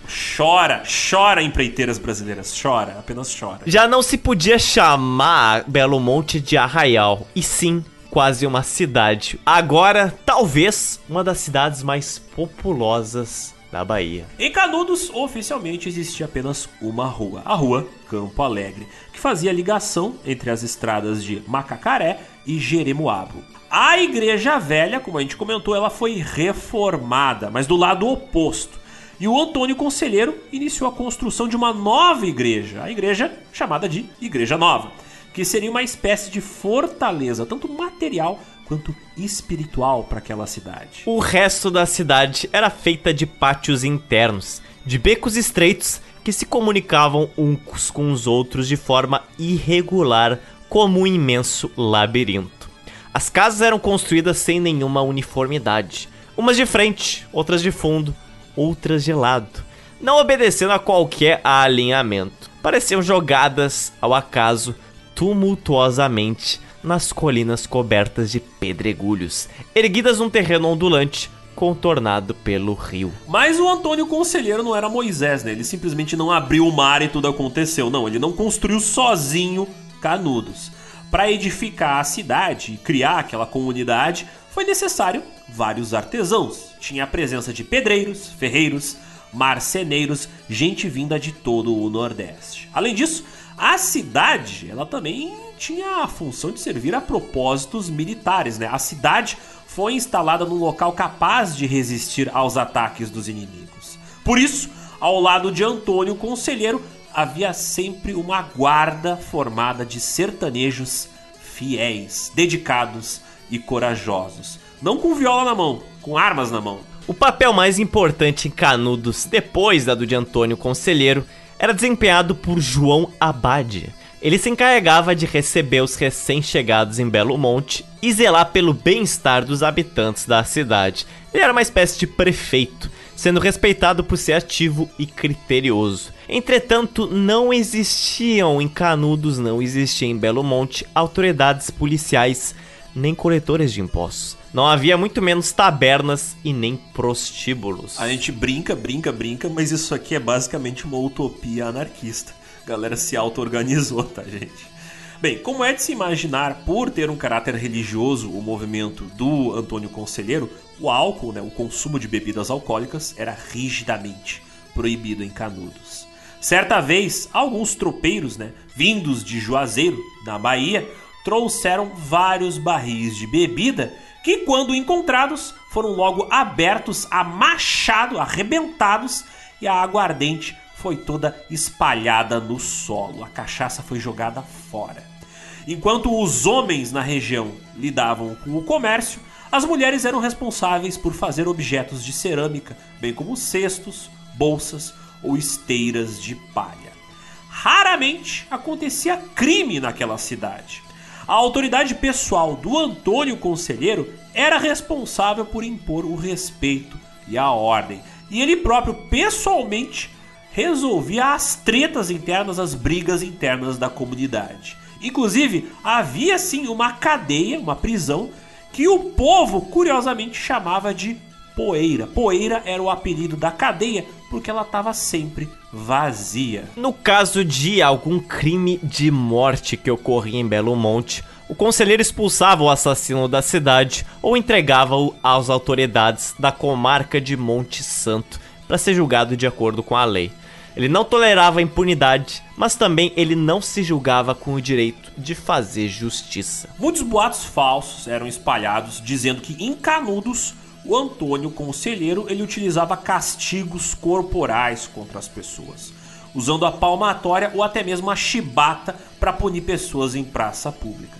Essas histórias normalmente eram espalhadas por aqueles que queriam passar a imagem de que Canudos era um lugar cruel e nefasto, para dizer que lá era uma verdadeira seita anticristã. E nada disso acontecia em Belo Monte. Um dos principais motivos que levaram a paz reinar naquela cidade era principalmente a produção e a distribuição dos bens, porque vigorava a propriedade coletiva da terra, das pastagens, dos rebanhos e das plantações. Mas a propriedade individual, ela existia, mas ela era restringida aos objetos de uso, como roupas, como móveis e moradia, coisas que você vai precisar para o cotidiano, mas aqueles utensílios de bem público, eles eram, como o nome dizia, público. Os produtos do trabalho artesanal, assim como o resultado da produção agrícola e dos pastores, pertenciam à comunidade.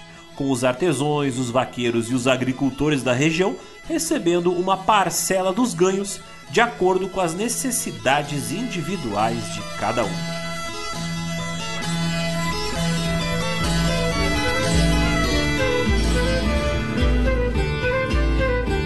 Os recém-chegados à cidade tinham que entregar mais da metade dos seus bens para a Caixa de Comum de Belo Monte. Ninguém era autorizado a ter abastança para não ter miséria.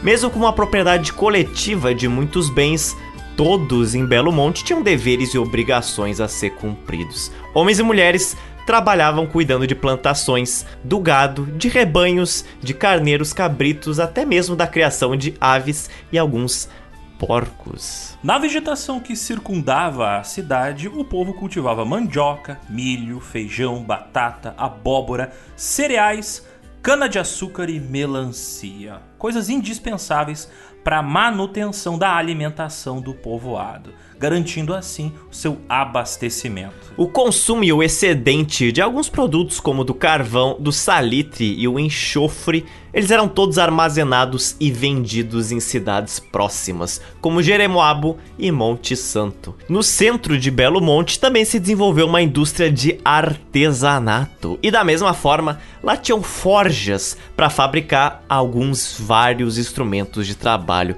como foices, como enxadas e facões. Ali também se consertavam armas de fogo e se produzia muita pólvora. Com o crescimento dos rebanhos que eram trazidos pelos moradores, surgiu uma nova indústria dentro da comunidade, a de produção de couro curtido. Porque dava para vender a pele dos bichos que eram abatidos, dava para produzir produtos com aquela pele.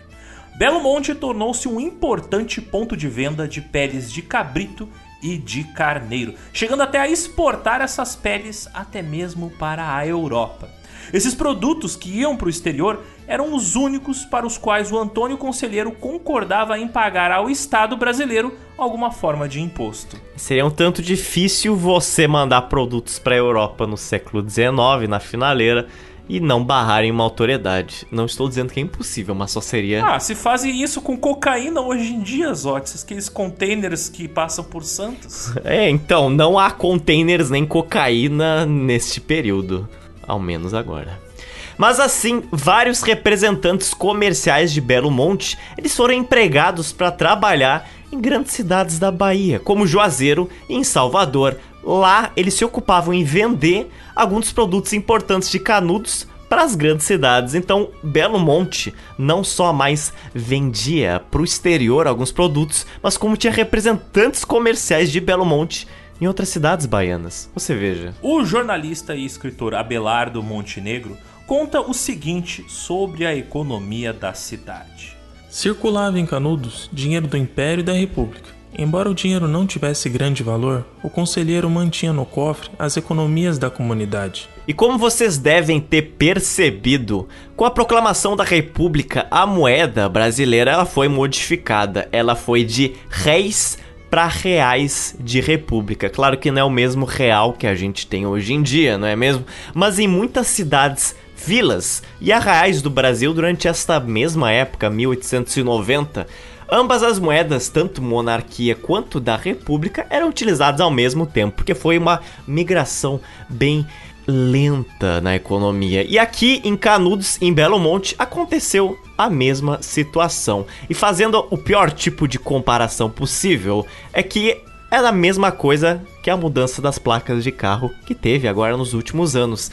Agora você não mais pode ler a cidade da onde é o carro, porque agora há apenas Mercosul. Mas da mesma forma, algumas cidades e vilas e arraiais utilizavam duas moedas. E isso também serviu como um pouco de ferramenta para muitos jornalistas e escritores que queriam difamar o Antônio Conselheiro dizendo que, ó, oh, veja só, o Antônio Conselheiro usa moedas da monarquia em Canudos, então ele certamente é monárquico, quando na verdade era só porque era acessível. Mais curioso é que a administração de Canudos tinha também um tipo de vale impresso. Sabe aqueles vale transporte de papel que tinha antigamente? Vale alimentação? Então, isso também existia ali em Canudos. E isso aí era garantido por Antônio Villanova, que administrava uma casa comercial ali em Belo Monte. Ele mesmo dizia que esse vale tem franca aceitação nas localidades vizinhas. O vale, que era uma espécie de dinheiro informal, servia como se fosse um adiantamento de um produto que ainda estava sendo produzido em Canudos. Você recebia um vale produto, tipo você encomendou uma bolsa de couro para colocar no lombo do seu burro. Ah, mas não tá pronta? Não, tem aqui um vale vale essa bolsa e você troca pela bolsa quando for buscar ela. O Antônio Conselheiro ele também dava muita importância à educação das crianças de Belo Monte, porque ele fundou duas escolas e ele estava lá acompanhando de perto o ensino das mesmas, que também se estendia para alguns adultos que quisessem aprender a ler a escrever. A cidade era procurada agora não apenas pelo seu aspecto religioso, mas também pelo seu óbvio potencial econômico, porque ali existiam agricultores, artesãos, você tinha professores dando aula para alunos, você tinha guardas, motoristas, marceneiros, padres, párocos, freiras, açougueiros e muito mais daquilo que constitui uma cidade em pleno funcionamento. Em Belo Monte, poucas pessoas mantinham contato permanente e direto com Antônio Conselheiro.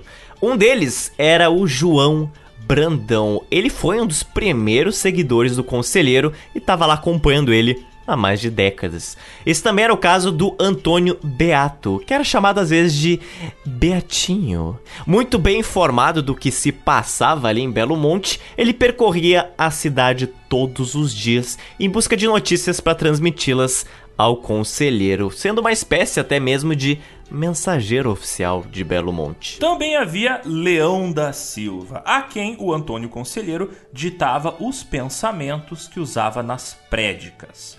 João Félix, o guarda da igreja, chaveiro e mordomo. Tinha também o Timóteo, que era o sineiro, né, quem batia o sino da igreja, que trabalhava junto com as beatas, essas encarregadas da limpeza do santuário, tanto da velha quanto da nova igreja, bem como também eram responsáveis por acender as velas e as fogueiras da cidade. E também havia a Ana de Bom Jesus, que cozinhava para o Antônio Conselheiro. O curandeiro de Belo Monte, ele se chamava Manuel Quadrado, que embora tenha um sobrenome não era quadrado, tal como Joana Imaginária não era imaginária, era real. O fato é que o Manuel Quadrado, ele procurava quase diariamente o conselheiro para dar notícias sobre os enfermos e ver se ele estava precisando de alguns dos seus serviços. O Manuel Quadrado, ele tomava conta da farmácia e medicava os que se queixavam de alguma doença ou enfermidade. Ele conhecia profundamente a flora medicinal local e, quando necessário, até mesmo praticava cirurgia. E finalmente, havia uma parcela da população ali de Belo Monte que botava em prática uma das atividades mais importantes da cidade: a área militar. Sim, tinha gente lá que andava armada. Alguém precisava ser responsável pelo armamento, pela munição, pela proteção da cidade em caso ela sofresse um ataque. O detalhe é que quase ninguém em Canudos possuía armas individualmente. Quase ninguém possuía a sua arma de fogo, porque era proibido o uso de armas de fogo. Essas armas, elas eram reservadas para vigilância e para casos de emergência. E o responsável por guardar elas e distribuir para as pessoas que iriam utilizar elas era um cara chamado Antônio Villanova, que respondia diretamente às ordens de Antônio Conselheiro. E os responsáveis por guardar as principais estradas que levavam a Belo Monte, protegendo ela de inimigos externos, ficava a cargo de um ex-soldado de linha que se chamava de Pajeú, mas ele tinha ali outras dezenas de subordinados na sua linha de comando. Enquanto isso, a defesa interna da cidade para problemas que aconteciam dentro de Belo Monte, o Antônio Conselheiro criou a Guarda Católica, isso mesmo. Uma guarda que era deixada no comando de Antônio Calixto de Nascimento, composta de 600 homens, escolhidos pela pontaria e pela dedicação. A sua missão era proteger a cidade, as duas igrejas e o santuário, saindo raramente de Belo Monte. 600 pessoas. É muita gente, mas quando você vai notar que a cidade está chegando a 25 mil pessoas, se torna um número até razoável. Menos de um ano depois da fundação oficial de Belo Monte, a cidade já contava com mais de 25 mil habitantes. Por isso, Belo Monte precisava sempre estar em constante expansão para abrigar os novos moradores, os novos fiéis, a galera que chegava sempre para aumentar o número de moradores da cidade. Mas voltando a falar de religião, o povo de Belo Monte, ele podia rezar em duas igrejas. Como a gente comentou, tinha duas igrejas, né? A igreja velha, que havia sido reformada e que ficava de frente para onde o sol se punha, enquanto que tinha também a igreja nova, que essa ficava com a fachada de frente para onde o sol nasce. Até poético isso, né? O ponto mais curioso é que esta igreja nova, ela foi totalmente construída por Antônio Conselheiro em um estilo ali levemente gótico. E a construção dela foi um dos marcos que agitou toda a região do sertão baiano, porque a construção dela foi como se fosse um marco de que agora sim Belo Monte está 100% funcional. Esta aqui é uma verdadeira cidade com economia ativa. É uma cidade que também pode abrigar novos fiéis. Essa igreja nova se tornou o marco de Belo Monte. E para dar um pequeno panorama do que era uma cidade naquela época, pensa o seguinte: Brasil, país católico, né, fortemente católico naquela época, se uma cidade não tivesse uma igreja, não era uma cidade, porque para ter uma cidade você precisa de um lugar de culto, entendeu? Existiam localidades pelo Brasil inteiro que tinham milhares de moradores, mas não tinham, por exemplo, uma igreja, então não era uma cidade. Agora, se você tem um local de culto, então você tem oficialmente uma cidade, por menor que seja, a presença de uma igreja construída ali na sua cidade é super importante. Não à toa que houve um período aqui no Brasil onde derrubaram um monte de igrejas coloniais e reconstruíram elas em arquitetura neoclássica, arquitetura moderna, por causa que havia essa importância de que, cara, é uma vergonha uma cidade não ter uma igreja condizente com o tamanho da cidade. Então, muitas cidades que cresceram destruíram suas igrejas antigas e construíram igrejas maiores para comportar também aquela população que havia crescido e que vai à missa. Mas enfim, essa igreja nova, construída ali pelo Antônio Conselheiro, ela tinha paredes bastante grossas e a largura delas se assemelhava às muralhas das fortalezas, o que provocava uma impressão de que aquilo ali era algo heróico, sagrado. As suas altas torres, elas eram visíveis até mesmo da distância da casa mais longe do centro de Belo Monte. E essa construção, ela havia transformado a cidade em um verdadeiro ponto de atração que deslumbrava os peregrinos que vinham de fora, que vinham do resto do interior da região ou mesmo do litoral do Brasil só para visitar Belo Monte. Se o ouvinte quiser ter uma visão do que era Canudos, existe um desenho, uma pintura deste local feito por um artista anônimo, mas que representa todos esses pontos que a gente mostrou. Representa as serras, as cinco serras baianas, representa as casas, cada uma virada para cada lado diferente, representa a igreja velha em estilo colonial com um pequeno cemitério na frente e a igreja nova que exatamente exatamente se assemelha a uma fortaleza com duas torres bem quadradas. Aqui você vê todos os elementos que a gente fala. Aí vai estar linkado esta imagem na descrição do post desse episódio, mas se você jogar aí panorama de canudos no Google, você vai encontrar ela facinho, facinho.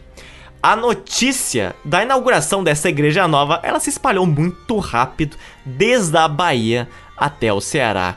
E para ver o Antônio Conselheiro e ouvir as suas prédicas, centenas de pessoas começaram a se pôr em marcha, apesar da caminhada longa e penosa, porque Belo Monte ficava solitariamente encravado nas montanhas. Nessa mesma época, o Antônio Conselheiro recebeu a visita do seu filho, o Joaquim Aprígio, que era aquele filho que ele teve com a Joana Imaginária. Vocês se lembram? Então, agora o garoto já estava com mais de 20 anos de idade e ele foi acompanhar a missão missionária do pai e trouxe para ele de presente uma lembrança mandada por sua mãe, a Joana Imaginária. Esse presente, ele era um, um Santo Antônio de madeira, feito de cedro, pintado de vivíssimas cores. E o conselheiro, ao ver aquilo ali e ver o seu filho, obviamente ele ficou emocionado com a visita e com o presente e colocou o Santo Antônio no santuário de Belo Monte. A Joana Imaginária não chegou a visitar ele, ela continuou no Ceará, em Santa Quitéria,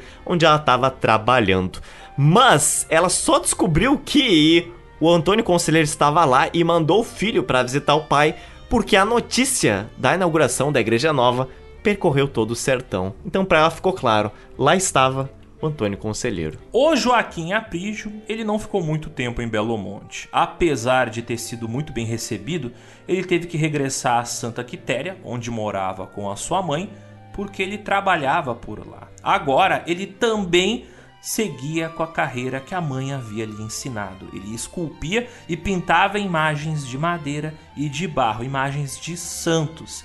E esse seu trabalho artístico fez ele se tornar uma pessoa famosa na sua terra natal. Então assim, oi pai, trouxe um presente aqui da mãe, mas então, não posso ficar muito tempo de férias porque eu tô, né, com uns jobs lá para entregar lá em Santa Quitéria. Parecia que Belo Monte tinha de fato se tornado tudo aquilo que o conselheiro tinha tanto idealizado nas suas décadas de peregrinação e trabalho missionário no sertão mas tinha algo que se mantinha exatamente igual. Algo igual desde que o conselheiro tinha começado a sua peregrinação até aquele momento ali. Os incomodados com seu trabalho permaneciam sendo os mesmos: os latifundiários e a igreja. Se a gente interromper a nossa história por aqui, o ouvinte pode pensar: ah, então deu certo, né? Canudo se tornou uma utopia social e tudo se seguiu funcionando muito bem. Mas, gente, nós temos um pequeno problema. Haviam várias parcelas da população, e eu digo várias porque tinham militares, políticos, gente da Igreja Católica, gente do governo, até mesmo jornalistas que olhavam com muita desconfiança ou até mesmo com ódio para aquela utopia criada pelo Antônio Conselheiro. E todas essas parcelas da população que muitas vezes eram bastante poderosas e que agora apoiavam em massa o regime militar da República, bem, eles iriam fazer alguma coisa para interromper esse experimento social que estava acontecendo no meio do sertão.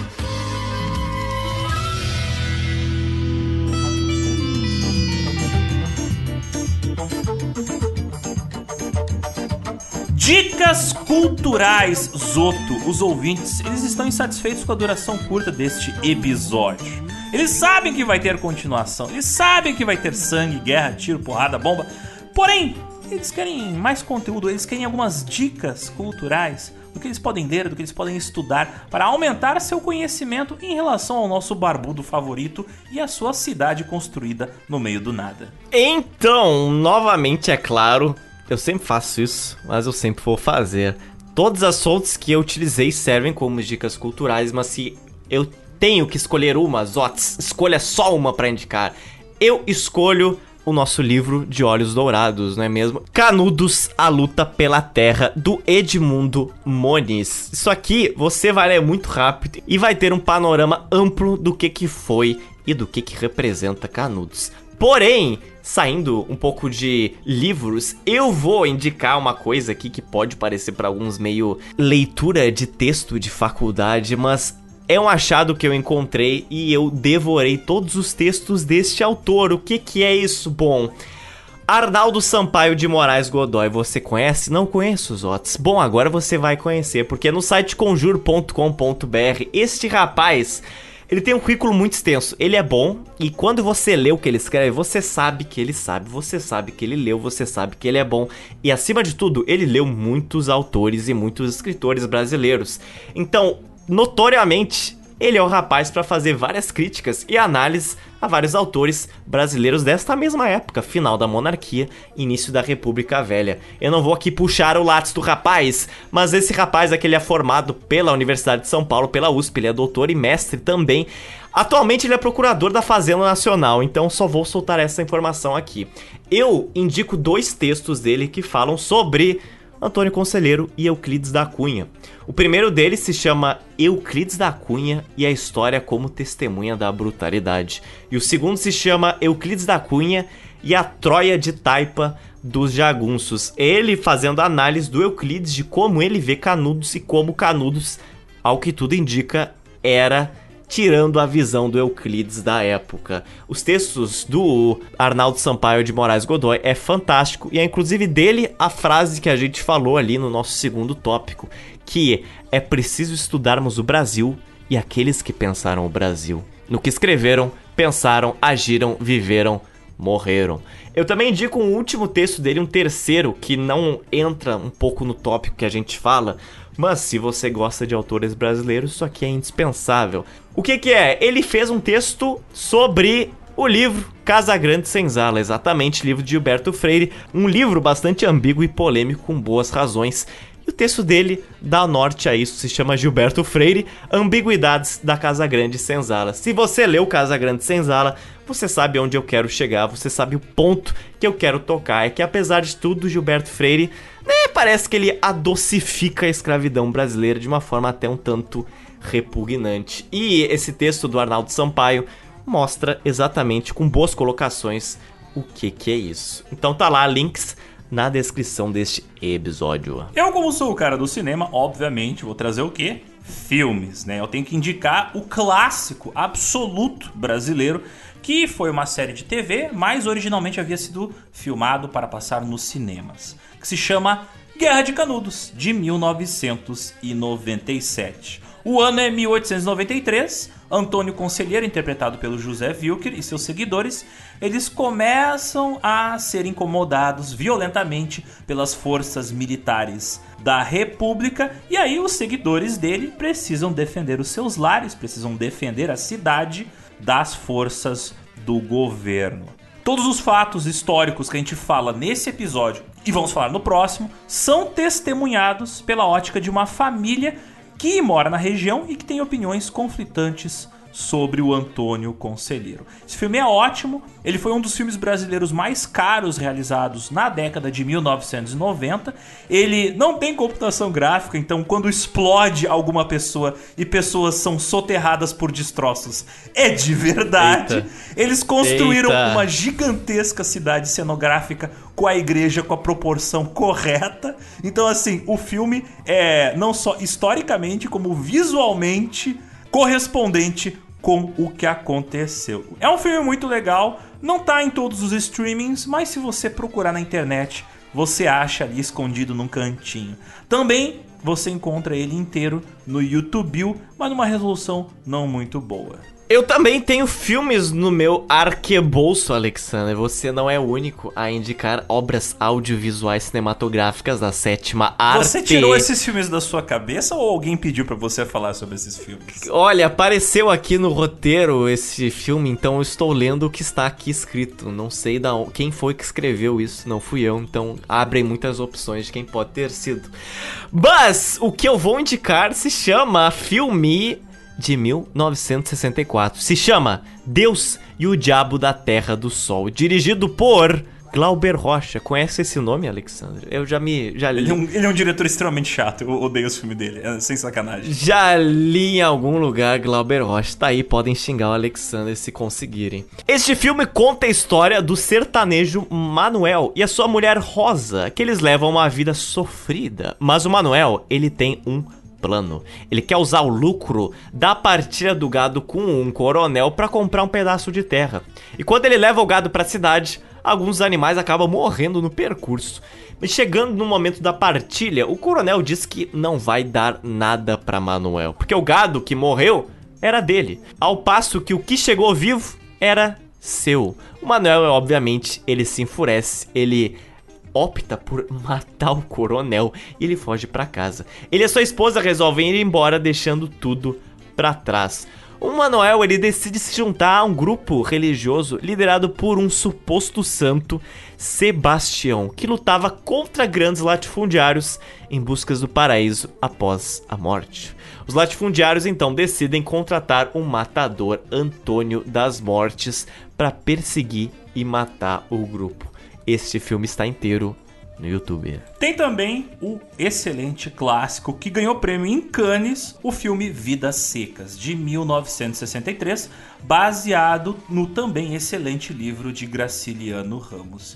É um puta filme foda pra caralho que acompanha a vida de uma família de retirantes que tenta escapar da seca no sertão nordestino.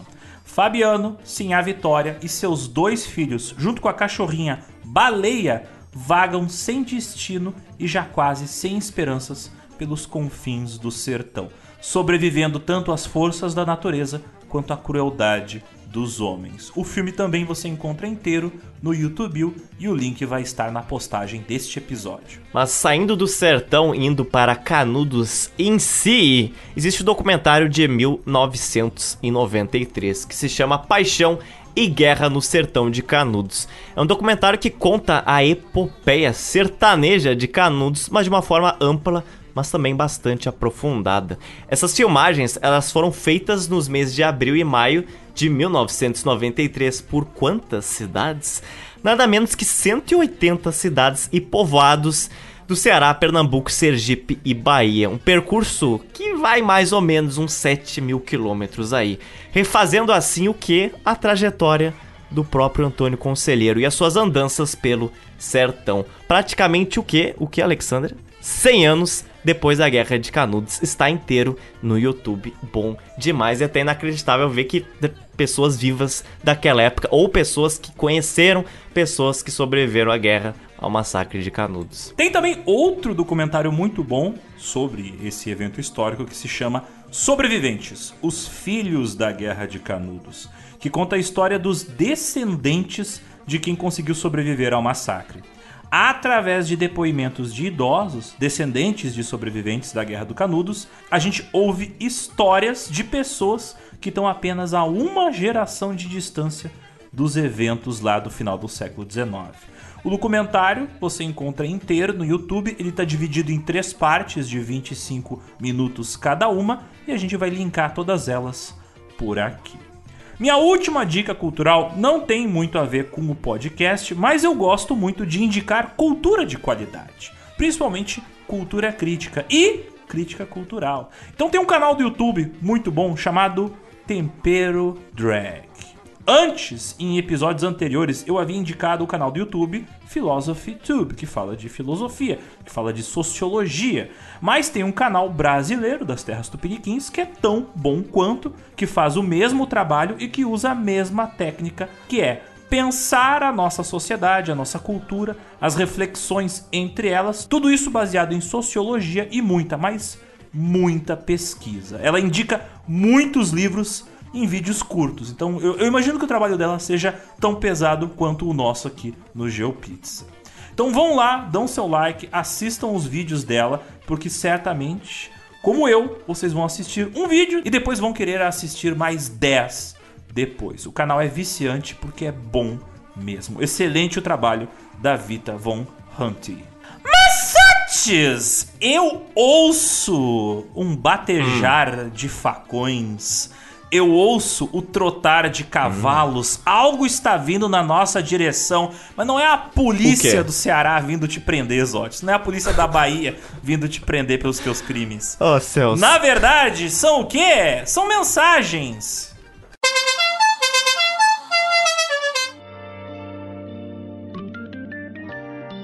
Chamando na tele. Os recadinhos de nossos ouvintes. Então, Zotes, o que que os ouvintes comentaram sobre as nossas últimas edições do GeoPizza? Eu vou agora tomar a liberdade de abrir no início da leitura de checados um quadro específico, Alexander. Você sabe que quadro oh, é esse? Oh, meu Deus, tem tantos quadros. Isso, isso é quase uma pinacoteca. Exatamente. Este aqui é o quadro do procure o platinado.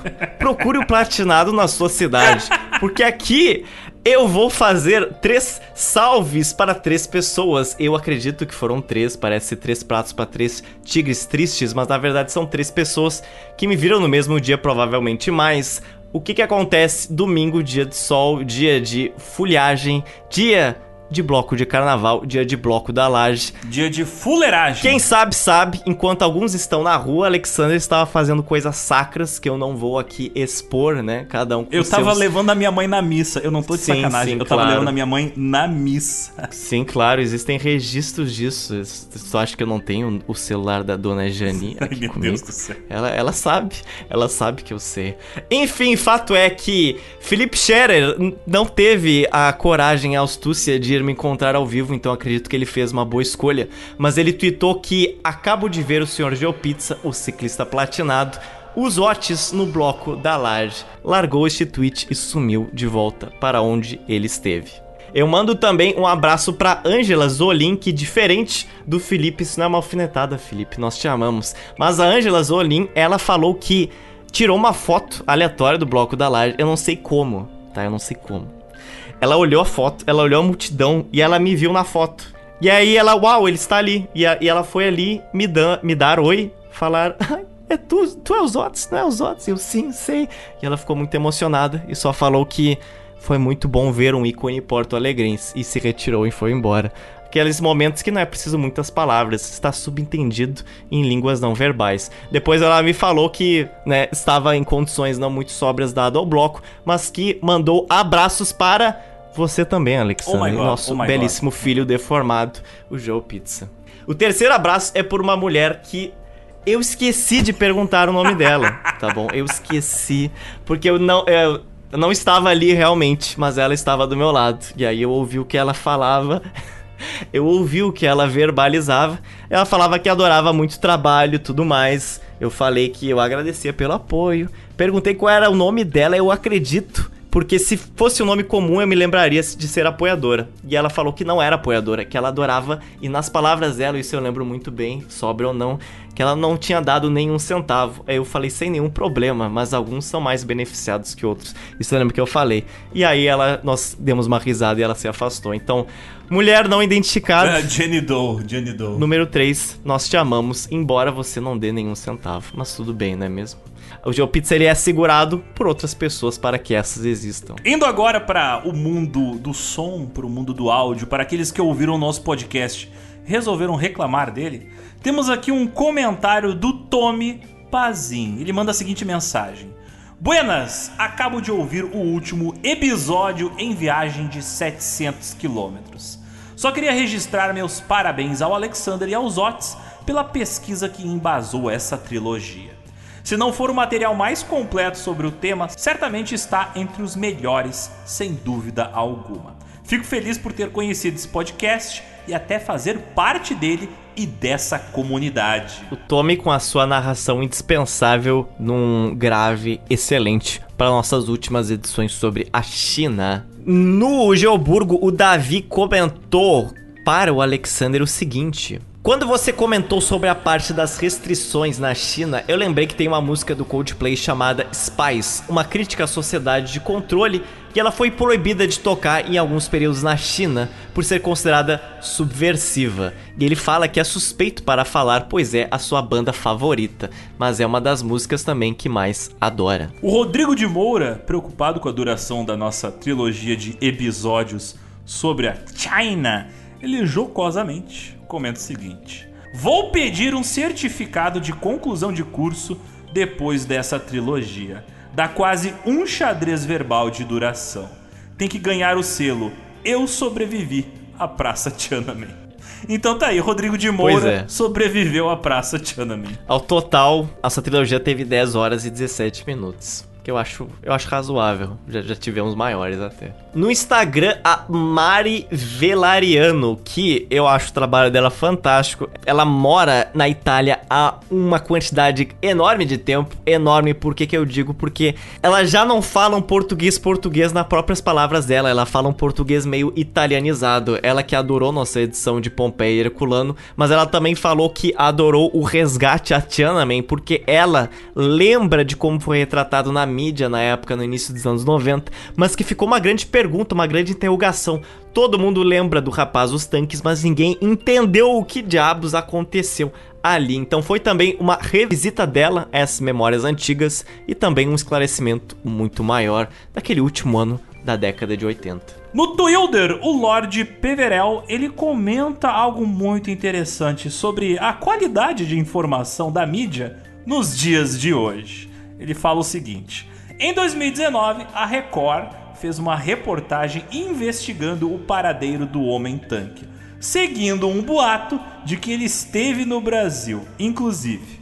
Tão sério isso quanto o rato na Coca-Cola. Mas segue o link. Aí ele coloca o link da matéria da, do site R7, dizendo que o homem que parou tanques na China pode ter vivido no Brasil. Cara, jornalismo brasileiro sempre provando ser de alta qualidade, né? Essa matéria só não é melhor do que aquela matéria do ET Bilu. Não, assim, é, apareceu no Domingo Espetacular a seguinte manchete, eu vou ler, tá? Homem que parou tanques na China pode ter vivido no Brasil após o fato. Uma imagem que chocou o mundo. O homem em frente a tanques de guerra os impedindo de passar é lembrada até hoje.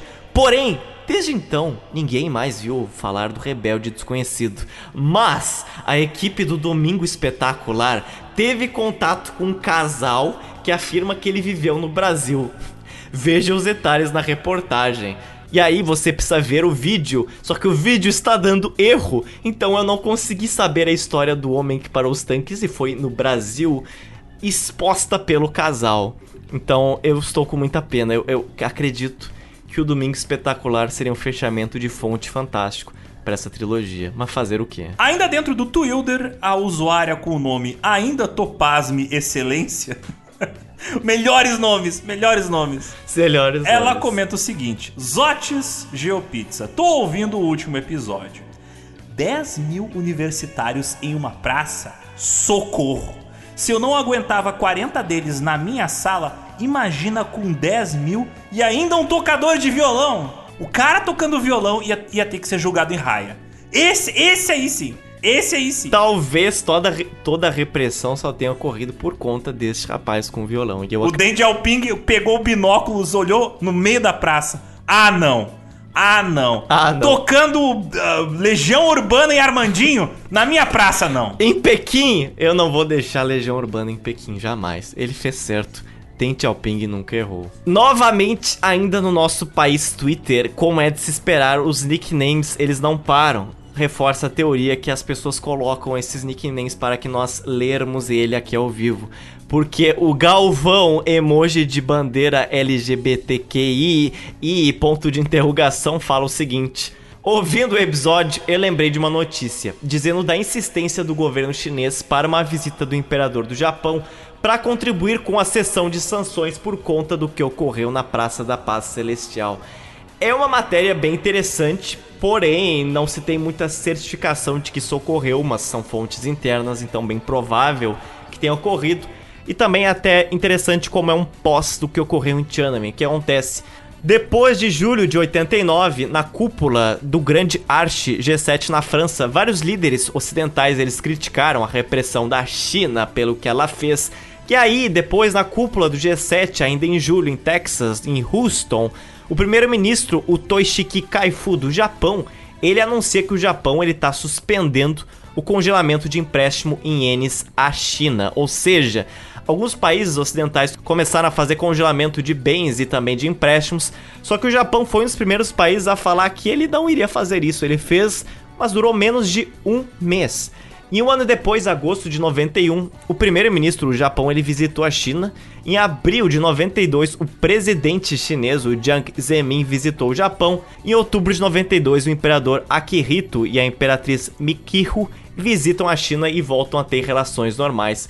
Então, curiosamente, Japão e China, duas nações que têm altas desavenças sobre desde a área econômica até cultural, foram os primeiros a reengatar relações econômicas após Tiananmen. O Thiago Magnus nos mandou o seguinte recadinho.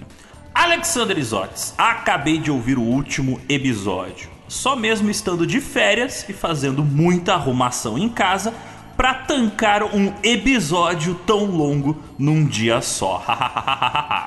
o episódio e a série como um todo foram muito bons. Trouxeram informações com responsabilidade que realmente não se acha fácil por aí. Achei vários disclaimers e explicações necessários e bem feitos. Obrigado por esse caminhão de conhecimento. A Roberta Lima nos mandou a seguinte mensagem. Eu acabei de ouvir o último episódio sobre a Praça Tiananmen. Gostaria de, mais uma vez, elogiar e agradecer pelo incrível trabalho de vocês. Que saga foi essa? Mais um trabalho maravilhoso de pesquisa. Eu adorei conhecer melhor e com detalhes este episódio tão importante e nebuloso da história chinesa. Deixo meus parabéns. Meus impostos do Burgo estão sendo muito bem empregados.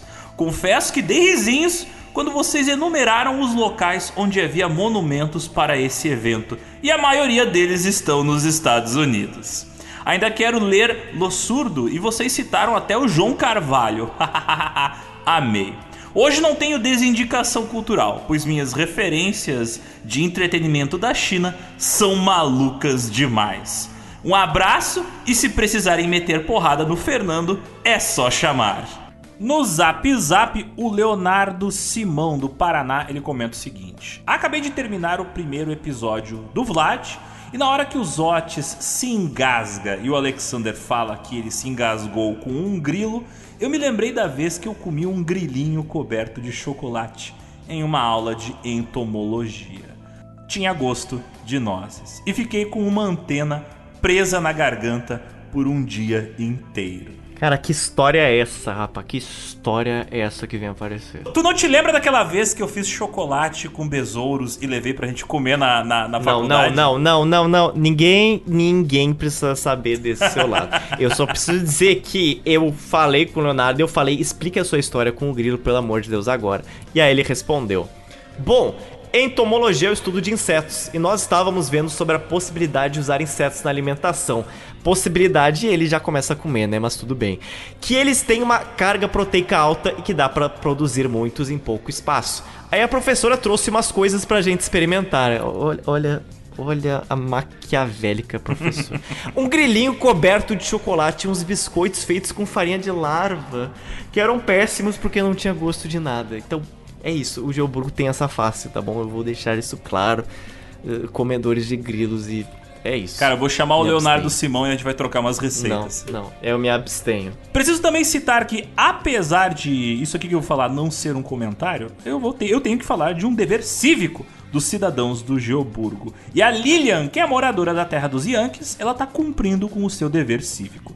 Ela tirou fotos, tirou selfies, mostrando os adesivos do GeoPizza, tendo como background a paisagem de New York. Mas não só isso. Ela também filmou e fotografou a si mesma adesivando toda a Manhattan com os adesivos de nosso podcast. Sim, Nova York nesse momento está pintada de vermelho por causa da Lilian e de nossos belíssimos adesivos do GeoPizza.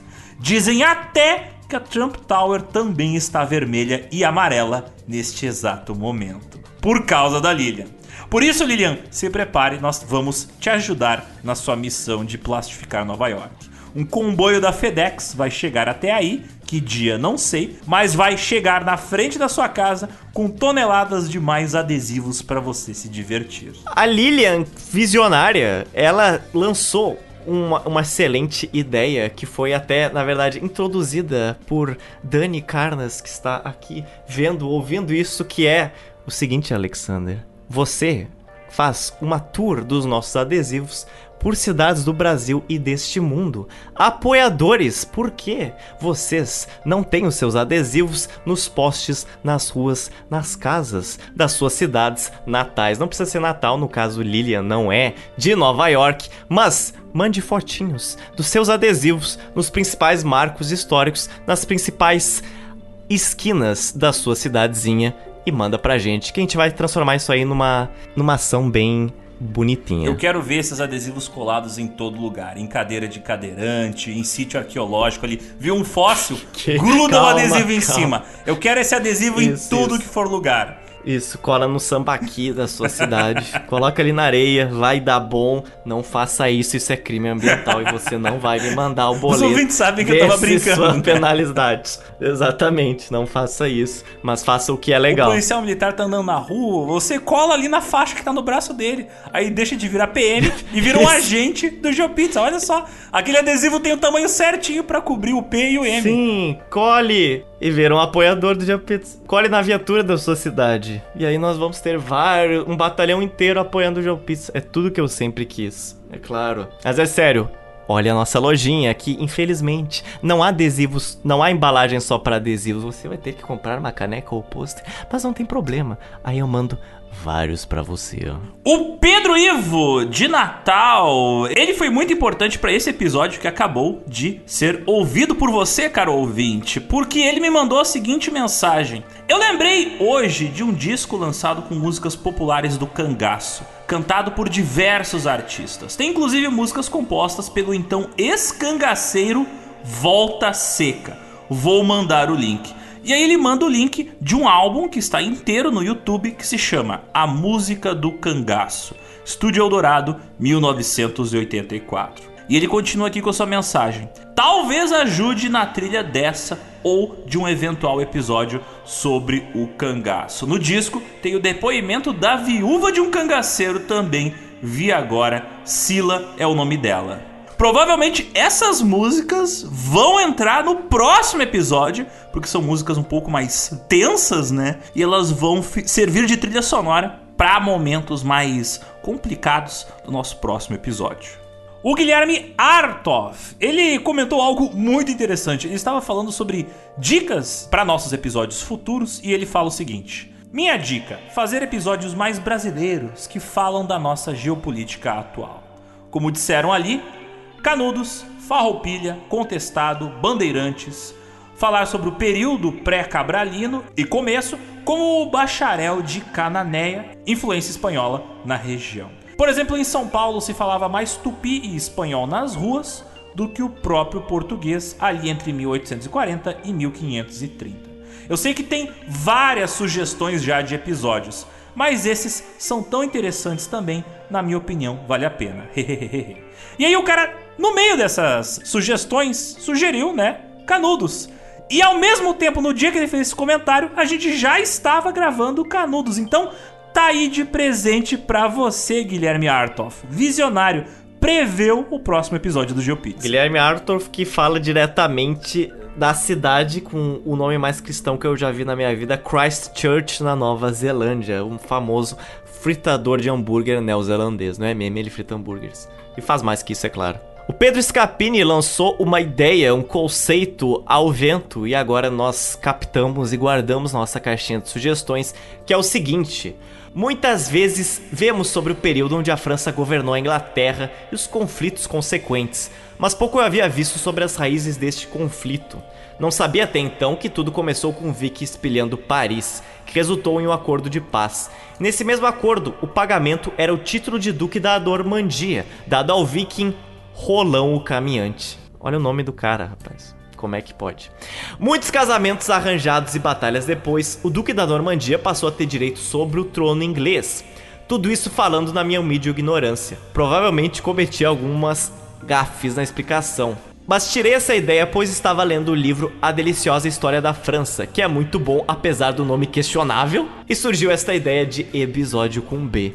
O livro é relativamente recente e busca mostrar a influência de outras culturas na formação daquela cultura tradicional francesa. E como o autor é um produtor artesanal de queijos, ele tem um foco na história da cozinha da França. O livro é bem interessante, pois foi escrito em resposta a atitudes racistas e xenofóbicas de franceses frente ao crescimento da população muçulmana na França. Embora o autor busque mostrar as origens culturais francesas para provar de que sem os imigrantes, inclusive muçulmanos, a cultura francesa sequer existiria. O autor dedica um bom trecho do livro aos vikings da Normandia, pois é uma das regiões mais tradicionalmente francesas. O livro em si não chega a ser uma fonte de pesquisa, mas é uma leitura agradável. Por último, eu preciso mandar um abraço especial para um ouvinte nosso chamado Daniel Magela. Sim, eu sei que você ouve, caro senhor Daniel Magela, quanto mais frio, mais gela. Então, seu filho ajudou aqui na edição desse episódio. Não vou esquecer de mandar um abraço para o progenitor. É isso então, Zotes. Temos apenas a metade de uma pizza cozinhada, assada no sol do sertão? Temos parcialmente uma fornada servida por um sertanejo tocando uma rabeca no sertão baiano, que daqui a 15 dias vai estar completa e vai estar até mesmo quente demais. É até interessante porque essas nossas pizzas quinzenais, agora, ao invés de ter uma cobertura de mozzarella e fatias de salame, elas têm, na verdade, fatias de ouvintes, né? Das suas vozes. Então, nessa, nessa quinzena teve várias dublagens dos nossos apoiadores. Na próxima quinzena vai ter mais participações especiais. Confiram, aguardem. Até a próxima quinzena. Até logo. É engraçado que a gente grava tudo desconjuntado, mas quando tu ouve parece que a gente é super ensaiado, né? parece que sim.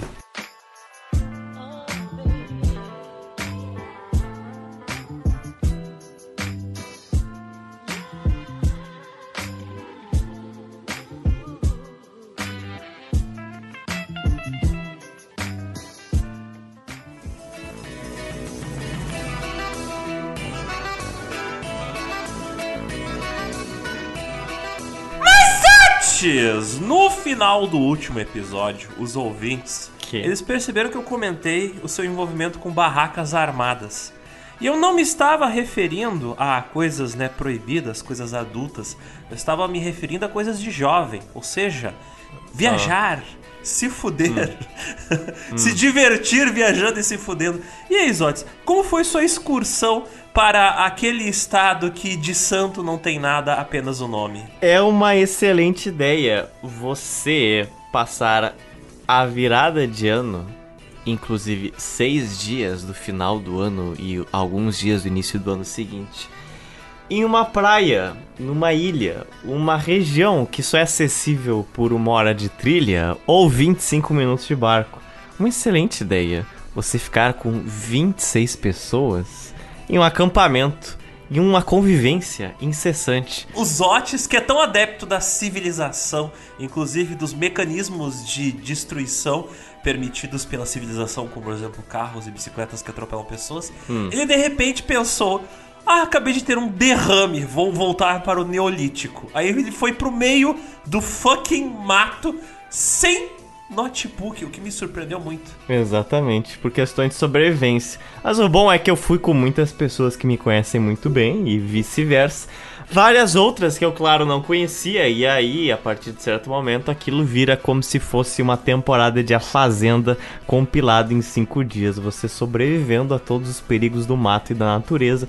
É claro que se envolve, não há nenhum tipo de banheiro ou encanamento. Não há é, água potável, quer dizer, tem, mas você vai ter que andar 600, 700 metros para conversar com o pescador, que ele tem uma bica lá na casa dele.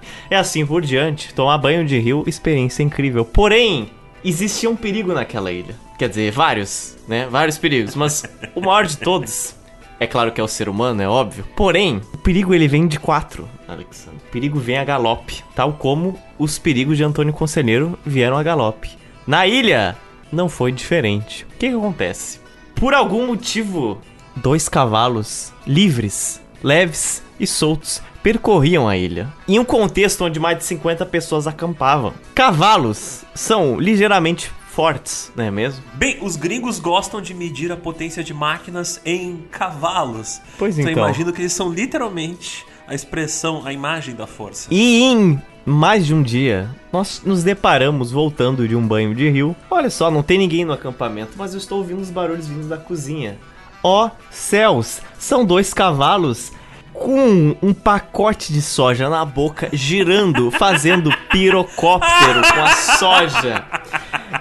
Um cavalo fagocitando um um pão, uma fatia zona de pão em milésimos de segundo. Era um aspirador equino. Os cavalos estavam comendo a comida de vocês? Exatamente. Mas por que vocês não comiam carne? Aí o cavalo não ia comer a comida de vocês. Vocês estavam comendo Isso, comida de cavalo. É uma ideia inteligentíssima, Alexandre. Você trazer carne pro meio do mato por uma semana. Eu não vejo como pode dar errado conservar carne nesse quesito, não é bem, mesmo? Existe uma coisa chamada carne salgada, mas tudo bem, shark. Isso, claro, é exatamente. Viajantes em tempos antigos no Brasil sobreviviam assim. É, você vê onde chegamos, então. E aí, O que fazer numa situação dessa? O que fazer quando você precisa espantar cavalos? Normalmente ninguém se pergunta sobre esse dilema. E aí, esse dilema chegou para nós, novamente, a galope. Eu tive ideias infelizes que quase custaram a minha vida naquele momento. Felizmente, nós éramos extremamente bem equipados de companhia e uma integrante, sempre ela, Giovanna, criava cavalos né, há muito tempo. E então, ela sabia ler esses equinos e conseguiu afastar eles em um determinado dia que achei que nada mais nos salvaria. Porém, teve a revanche, o segundo dia, o rematch. E nesse rematch, o cavalo estava decidido. Ele estava puto da vida. Porque ele dava aquela troteada no chão e levantava e descia a pata. E ele inclinava a cabeça e abaixava as orelhas olhando pra gente assim: Eu vou comer. Tudo eu lia nos olhos dele. E eu falei: Fudeu. O que eu posso fazer com isso aí?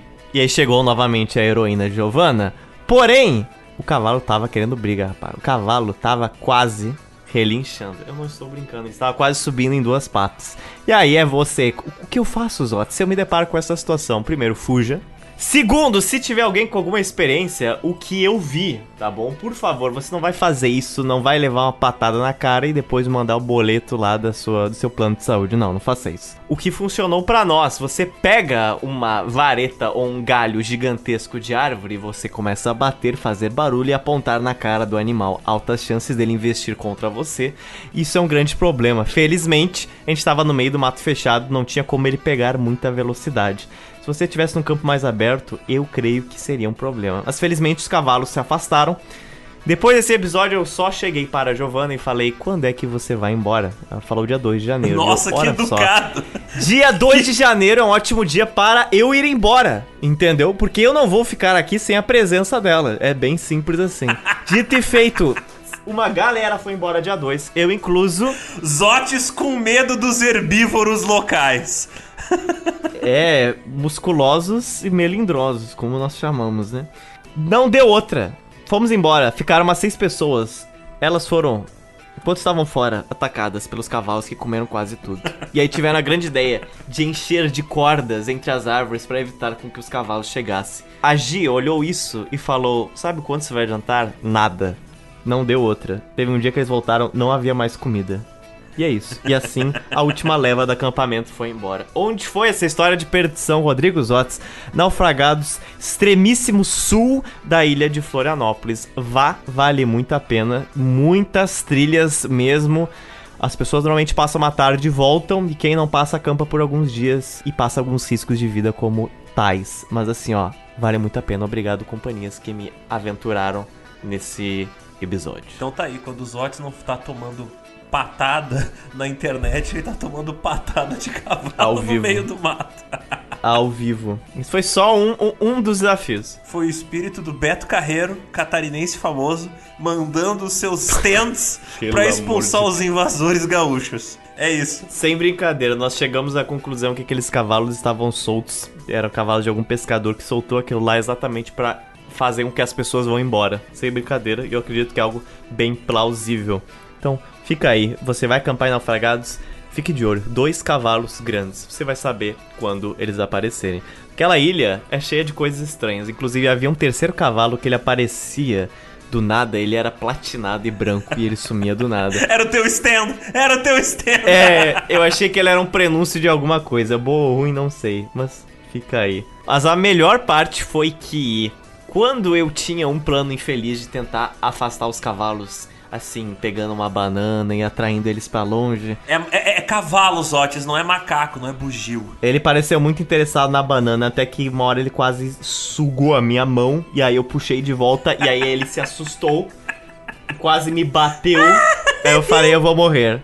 E aí nesse momento em que tudo parecia fofo, estava lá a Nika sempre me acompanhando, e Dani, que me trouxe pra essa grande odisseia, que eu adorei, muito obrigado, beijocas, falou, ai Nika, olha que bonito, grava, grava um pouco. Aí o vídeo foi, ai, olha que fofo, pra depois um. E aí virou um, um atentado de perdição e eu saindo correndo e cavalos relinchando. E aí o Google Fotos pegou esse vídeo de caos e a gente batendo panela pra afastar os cavalos e resolveu fazer aquelas edições automáticas que o Google Fotos faz de relembre este momento e colocou uma música super fofa de um monte de gente gritando, batendo panela e cavalo e câmera tremida, tipo, relembre dia 28 de dezembro. E as diálogos eram tipo, ah, vai pro outro lado, afasta ele. E um panelaço assim. E uma música feliz. Que pena que eu não tava junto. Ai, que droga. Obrigado, Google.